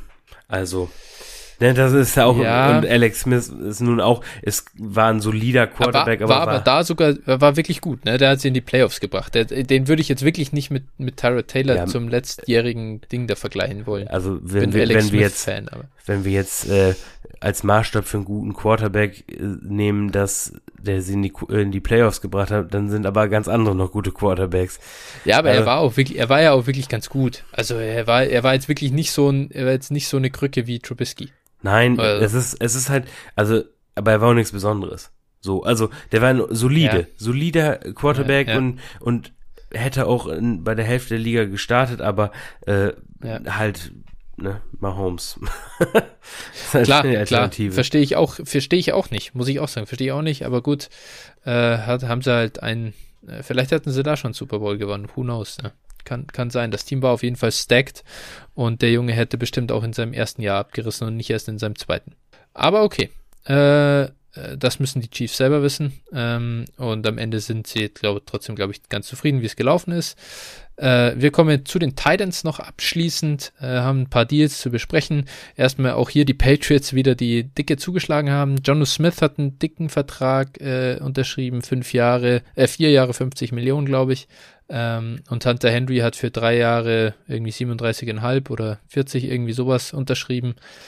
Ähm, was, was sagst du denn zu der, zu der äh, Rob Gronkowski, Aaron Hernandez 2.0 äh, Nummer? Ja, also Nullnummer war schon, war schon gut. Äh, nee, also ja, John, John Smith und Hunter Henry sind halt nicht äh, äh, Gronk und Aaron Hernandez. Ne? Also das ist, äh, ist ein anderes Level. Also zusammen, zusammen äh, sind äh, Henry und John ja noch nicht mal Gronk in der Prime. Also das, das ja, äh, ja, die, die klauen sich unterm Strich gegenseitig Targets. Wenn, wenn sich einer verletzt, kann man den anderen starten. Das äh, ist schon ganz nett. Aber äh, wie gesagt, dazu kommt halt immer bei allen Patriots Receivern ähm, aktuelles Cam Newton Starter. Wenn die natürlich jetzt noch einen, noch einen Quarterback holen, äh, würde ich vielleicht mich noch sogar dahin, dazu hinreißen lassen, den Receivern und auch den Titans nochmal einen anderen Wert zu geben, aber nicht mit einer Offense, deren, deren Ceiling irgendwie 20 oder 25 Passing Touchdowns sind. So, also da sehe ich nicht. Jo. Ähm, Finde ich genauso. Äh, die Frage da wird eher sein, wer sich durchsetzt. Ich glaube auch hier, wie du sagst, da wird keiner so ein richtiges Ceiling erreichen. So, so eine Titan 10 Saison interessiert auch einfach keinen. Ähm, das ist äh, bitter gelaufen für alle ähm, da drin und, und gut, ich muss sagen, ich wollte keinen der beiden vor der Free Agency besonders haben. Ich habe Jonu Smith jetzt seit, ich finde ihn total überbewertet seit einem Jahr. Immer wieder wird gesagt, dass da kommt jetzt das große Breakout-Year und so steht uns bevor. Ähm, ich weiß nicht, ich habe da irgendwie wenig gesehen, ähm, auch in seiner frühen Karriere halt jetzt äh, nicht mehr von ihm. Ähm, ganz interessant ist jetzt äh, vielleicht Anthony Ferguson in, in Tennessee, der einen neuen One-Year-Deal bekommen hat. Ist halt so ein Tight End, ist so, ist so ein Buddy, den ich, ich könnte mir vorstellen, dass der ähnliche Zahlen wie die beiden auflegt, wenn die auf äh, Tight End nichts machen im Draft und der kostet halt einen Bruchteil. Ja. Genau, dann, äh, wen ich ganz interessant finde hier, äh, so als, als Tight End, der äh, auch ähnlich günstig ist wie Anthony Ferguson, aber deutlich höheres Upside hat, äh, ist Chad Cook. Der hat in, bei den Chargers einen Deal unterschrieben und ähm, ist ein, ist ein, ja, ist nicht für sein überragendes Blocking bekannt in der Liga, äh, hat eine, er hat gut zu der Seam Route, ähm, ja, zum, zum Seam Route Wurf von Drew Brees gepasst in New Orleans ähm, äh, Match Made in Heaven wahrscheinlich. Äh, jetzt kommt er zu Justin Herbert. Ich finde ihn ganz interessant dadurch. Äh, ist für mich ein Buy-Target geworden. Äh, dürfte günstig sein und gerade, ja, Titans mag man halt ein paar haben, damit ich finde das ganz cool, wenn ich die äh, während der Saison auch streamen kann, sozusagen ein bisschen Matchup ähm, bezogen, wenn ich halt keinen dieser Top 3 Titans habe, dann ist es günstiger, so einen kleinen Titan Room äh, zusammenzuholen, anstatt für diese Mittelklasse äh, zu bezahlen. Ja. Zustimmendes Nicken sehe ich, nix, von deiner Seite. Ja, Was, dann kannst du, dann darfst du, dann darfst du die, die, äh, die Situation der, ja, in Klammern ehemaligen äh, Minnesota ähm, Vikings Tight Ends analysieren. Kyle Rudolph ist nämlich jetzt zu den Giants gegangen. Und äh, einerseits kannst du jetzt gern was zu Kyle Rudolph sagen, wie du ihn siehst, aber eigentlich wollte ich fast mehr äh, auf die dadurch frei gewordene Opportunity von Irv Smith raus.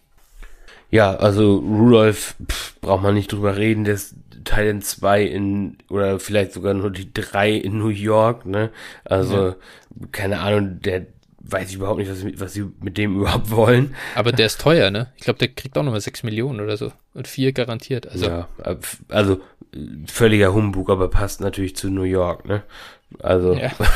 so, äh, genau, und dann Earth Smith, ja, finde finde ich einigermaßen spannend. Also, äh, wenn, wenn er wirklich das, das Volume da sieht in, in äh, Minnesota als, als Nummer drei in der Offense, mh, hm, ja, finde ich, finde ich nicht uninteressant. Hätte ich, hätte ich lieber als äh, Jonu, Hunter Henry, Rudolph also über die wir jetzt hier so gesprochen haben, hätte mhm. ich auf jeden Fall lieber.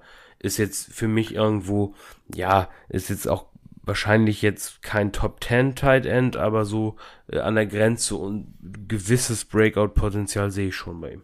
Ja, ich, ich schaue jetzt gerade live mal rein, was er auf Keep Trade Cut aktuell für ein, ähm, für ein Value hat innerhalb der Tight Ends. Und dann würde ich tatsächlich mal gucken. Ähm, er ist, er ist Tight End 10. Äh, über ihm als Tight End 9 ist Jonu Smith und unter ihm als Tight End 11 ist Hunter Henry. Und ich muss sagen, das ist, wenn ich mir die, das ist so ein bisschen die Klasse an Tight Ends, die ich halt immer verkaufen will. Weil ich glaube, dass die ähm, zu teuer bewertet sind. Also wenn ich mir das anschaue, äh, ich, ich meine, hier ist das so eine Punkteskala, aber da muss ich weit runter scrollen, um eben zu so Jungs äh, zu kommen wie Anthony Ferguson, Dalton Schulz, ähm, äh, ja, Will Disley, Jared Cook, äh, die ganzen Dinge, die ich dirt cheap, also wirklich komplett umsonst quasi bekomme. Äh, die, die, baue ich mir lieber in mein Team rein als diese Mittelklasse unter, äh, ja mal, also unter diese ja, Sparte an Leuten, die wirklich Breakout-Potenzial haben.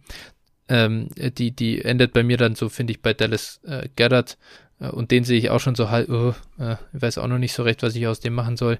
Ähm, aber da beginnt es für John und deswegen wären das für mich alles drei Cell-Kandidaten, besonders Irv Smith, muss ich sagen, wenn ich den jetzt losbekommen kann zu dem Preis und irgendwie vielleicht einen Wide Receiver wie Jalen Rager für ihn bekommen kann oder ähm, ja, vielleicht ein Denzel Mims oder so, für jemand, der denkt, ey, ich fülle mir jetzt meinen Irv Smith rein in meinen Titan Spot und der äh, explodiert jetzt dieses Jahr, dann nehme ich das dankend an. Ja gut, das ist natürlich auch ein Preis, äh, klar, den, den sollte, sollte auch niemand bezahlen für Irv Smith, also das sehe ich nicht. Und auch Titan 10, ja, pff, ne? Ja, also, also äh, hier tatsächlich äh, interessant, ähm, Irv, äh, Irv Smith ist auf Keep Trade Cut tatsächlich äh, direkt unter Jane Rager. Okay. Also sie sind back-to-back. Back. Spannend. Würde ich, äh, Robbie Anderson rundherum zum Beispiel auch. Würde ich auch lieber haben. Ja, ja, ja. Nee, okay. Also, äh, wenn ich jetzt höre, was, was so in der Range geht, da würde ich ihn wahrscheinlich dann doch auch eher verkaufen. Also ja, da, ja. da äh, hätte ich dann auch wahrscheinlich auch von der, auch von der Situation her, also finde ich in Minnesota jetzt auch, ist halt auch eine Run-Heavy Offense, ne? Und du hast halt zwei Receiver, die auch gefüttert werden wollen. Ja, und es gibt halt auch einfach einen Grund, dass Kyle Rudolph so lange auf dem Roster war und Irv Smith eben nicht die Targets gesehen hat, die man jetzt gern bei ihm sieht. Das ist so ein bisschen das Problem. Ja, er ist athletisch, das ist auch cool, finde ich auch schön, aber ein bisschen Production wäre dann auch ganz nett. genau. Ähm, dann haben wir noch äh, als, als letzten Spieler äh, Gerald Everett der von den Rams zu den Seahawks gegangen ist. Ich bin froh, dass ich so einen Seahawks-Experten hier im Pod habe, dem ich jetzt halt die Analyse für Gerald Everett überlassen kann. Ja, also äh, kaufe ich, habe ich, habe ich schon, ich sag mal, die ganze Offseason über gekauft oder beziehungsweise aufgenommen. Ich sag mal, der war ja nun wirklich äh, sehr, sehr günstig und ich finde den Landing Spot echt in Ordnung. Und äh, ja, die Seahawks brauchen oder brauchten halt irgendwie noch eine, eine weitere Waffe. Ich hätte mir auch noch einen Receiver gewünscht, also aus Real NFL-Sicht, aber ähm, ja. genau, also Everett halte ich eigentlich für hochtalentiert, bekommt jetzt die Opportunity, wird auch meiner Meinung nach Thailand 1 sein bei den Seahawks. Ähm, Will Disley ja, sehe ich jetzt, wie gesagt, der hatte gut, hat gute Ansätze mal gezeigt, aber einfach auch äh, von Verletzungen geplagt und dazu natürlich auch noch äh, Details zu dem o jetzigen OC.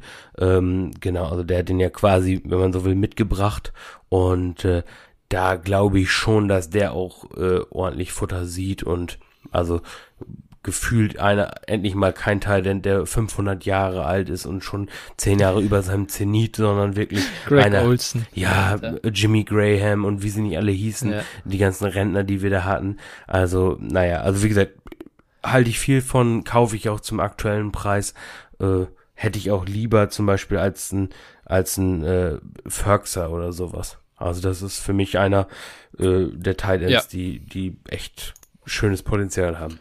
Absolut. Wenn der noch hergeht ähm, zu dem Preis, äh, dann wäre ich da auch dafür. Ich glaube halt, du hast das sehr, sehr clever gemacht. Du hast ihn gekauft, bevor er da jetzt halt zu den Seahawks gegangen ist. Ich glaube, dass jetzt halt dann schon auch ankommt, ja, recht athletisch, ähm, kommt jetzt in eine Offense, wo der Quarterback ihn auch entsprechend füttern kann. Äh, und, und ja, bei den Seahawks, wie du sagst, da war mal ein Will Disley, da war mal, äh, da war ja sogar mal Jacob Hollister irgendwie so ein bisschen Fantasy-relevant. Je nachdem, wer da eben am Feld steht, bringt bisschen was. Ich finde den auch ganz interessant und gehört für mich in diese, in diese Riege an Titans rein. Würde mich nicht wundern, wenn er über die Offseason so einen Preis äh, um Titan 14, 15 rum irgendwie erreichen kann. Dann würde ich ihn wieder verkaufen. Äh, wenn ich ihn jetzt dazu äh, in der Low-End Titan 2 Region kaufen kann, wiederum äh, günstig, dann würde ich zuschlagen. Ja, und was, was man bei Everett halt auch nicht vergessen darf, ich gucke jetzt gerade hier nochmal rein, äh, weil ich mir nicht mehr hundertprozentig sicher bin, wann das war, aber der hatte halt auch schon mal einen Stretch, wo Higby raus war und er dann praktisch die, die der Number One Tight End war, mhm. wo er wirklich eine relativ große Rolle gespielt hat und auch echt Fantasy-relevant war. Und hier, wenn man den, den äh, Zeitraum mal anguckt, wo er dann wirklich auch eine gute Snap-Zahl gesehen hat, äh, dann hat er schon echt einiges an Fantasy-Punkten noch aufgelegt. Von daher, ähm, hm. auch letztes Jahr war er auch, hat er durchaus auch seine Spiele und wie gesagt, ich glaube, der, der ist nicht so verkehrt. Ja, finde ich auch. Ähm, ganz schöner Abschluss jetzt auch. Ich glaube, so mit einem Rising äh, Rising Target äh, kann, man, kann man die Folge dann auch beschließen. Ähm, das waren jetzt so die Free Agency Moves. Wir sind da wirklich sogar in die, nicht nur in die äh, Top Moves, glaube ich, reingegangen, sondern haben tiefer gegraben und gewühlt. Ich freue mich schon auf die jetzt anstehende Woche. Ich glaube, für nächste Woche steht bei uns so auf dem Programm Running Backs äh, analysieren. Äh, ich hoffe, wir schaffen es bis nächste Woche. Ich bin mir da selber noch nicht ganz sicher. Es ist, es ist eine ganze Menge, äh, die man da machen muss, um, um sich da die Meinung zu bilden und sein Ranking fertig zu machen. Aber heiß bin ich auf jeden Fall drauf. Ja, ich bin auch schon angefangen. Also ich bin eigentlich schon ein ganz schönes äh, Stück tief drinne. Äh, kann, ja. kann eigentlich sagen, also schon mal ein kleiner, kleiner Spoiler. Spoiler. Ja, äh, die, die Running Back Klasse gefällt mir an sich gar nicht. Also ich, ich mag ich Ja, ich glaube, ich glaube, dass wir nächste Woche äh, den ein oder anderen, also, also durchaus in vielen Dingen auseinander, äh, das heißt in vielen Dingen schon beim ein oder anderen Prospect bisschen auseinandergehen werden. Mein, das äh, könnte unterhaltsam werden. Du meinst, es wird nicht äh, so übereinstimmen werden wie in der Quarterback-Folge und Tight End-Folge, wo wir ja doch äh. einer Meinung waren? Ja, gut, da waren's, da waren's, glaube ich, äh, da, da, ist, da ist das zu obvious, ne? Also ja. äh, da hat mal einer Fryermuth höher als Jordan und der so andersrum. Ich meine, das ist doch jetzt nicht, äh, das ist doch nicht viel, ne? Aber äh, unsere Running Backs, glaube ich, wie wir, wie wir mit äh, Prospects wie Etienne, Gainwell ähm, und Jefferson vielleicht sogar äh, umgehen, das könnte ziemlich auseinandergehen und da freue ich mich drauf. Ja. Absolut. Sehr cool. Ja, dann äh, darf ich die Folge beschließen. Ich danke dir für äh, die Zeit wieder. Hat Spaß gemacht. Und äh, ja, Grüße gehen raus an alle, die uns zuhören. Ich habe gar nicht gecheckt, wie viel, äh, ob wir noch wachsen eigentlich. Von Folge 1 zu 2 war es auf jeden Fall gut. Zu Folge 3 muss ich mal gucken. Ähm, ansonsten nochmal äh, sei erwähnt, folgt uns doch auf äh, Twitter unter @dynastyflow. Ähm, wir freuen uns auf Interaktion, empfehlt uns gerne weiter. Auch äh, wenn ihr denkt, dass wir guten Advice rausgeben und ihr das vor euren League-Mates geheim halten wollt, das ist natürlich der Tod für uns. Also wir müssen uns überlegen, wie wir, wie wir hier äh, auf Reichweite kommen. Vielleicht müssen wir schlechten Content machen auch mal. Oder, oder mehr, äh, mehr Ligen spielen, da das einfach spreaden dann. Ja, ich, wir sollten, ich, ich, ich, ich habe das, ich habe das bisher noch nicht einmal irgendwie so, so richtig geteilt, weil ich das, äh, aber ich, ich muss damit anfangen. äh, ich, ich denke mir so, das ist so, diese Eigenwerbung äh, fällt einem schwer, aber äh, man wird ja da hin und wieder auch ganz cool unterstützt von anderen, die sagen, hey, hier, hey, du machst ja einen Podcast, irgendwie, hört, hört doch mal rein und so, das immer, freue ich mich immer riesig. Ähm, aber ich muss vielleicht auch selber mal aktiver bewerben, natürlich. Ja, klar. Also genau, geht mir auch so und auch hier mal an der Stelle schon vielen Dank äh, für das gute Feedback. Ja, ich sag mal 99 Prozent waren bislang gut, muss man erwähnen und das, ja, tut, tut ja auch gut, dann weiß man, dass man vielleicht Absolut, nicht die, ja. dass man vielleicht nicht die größte Scheiße fabriziert.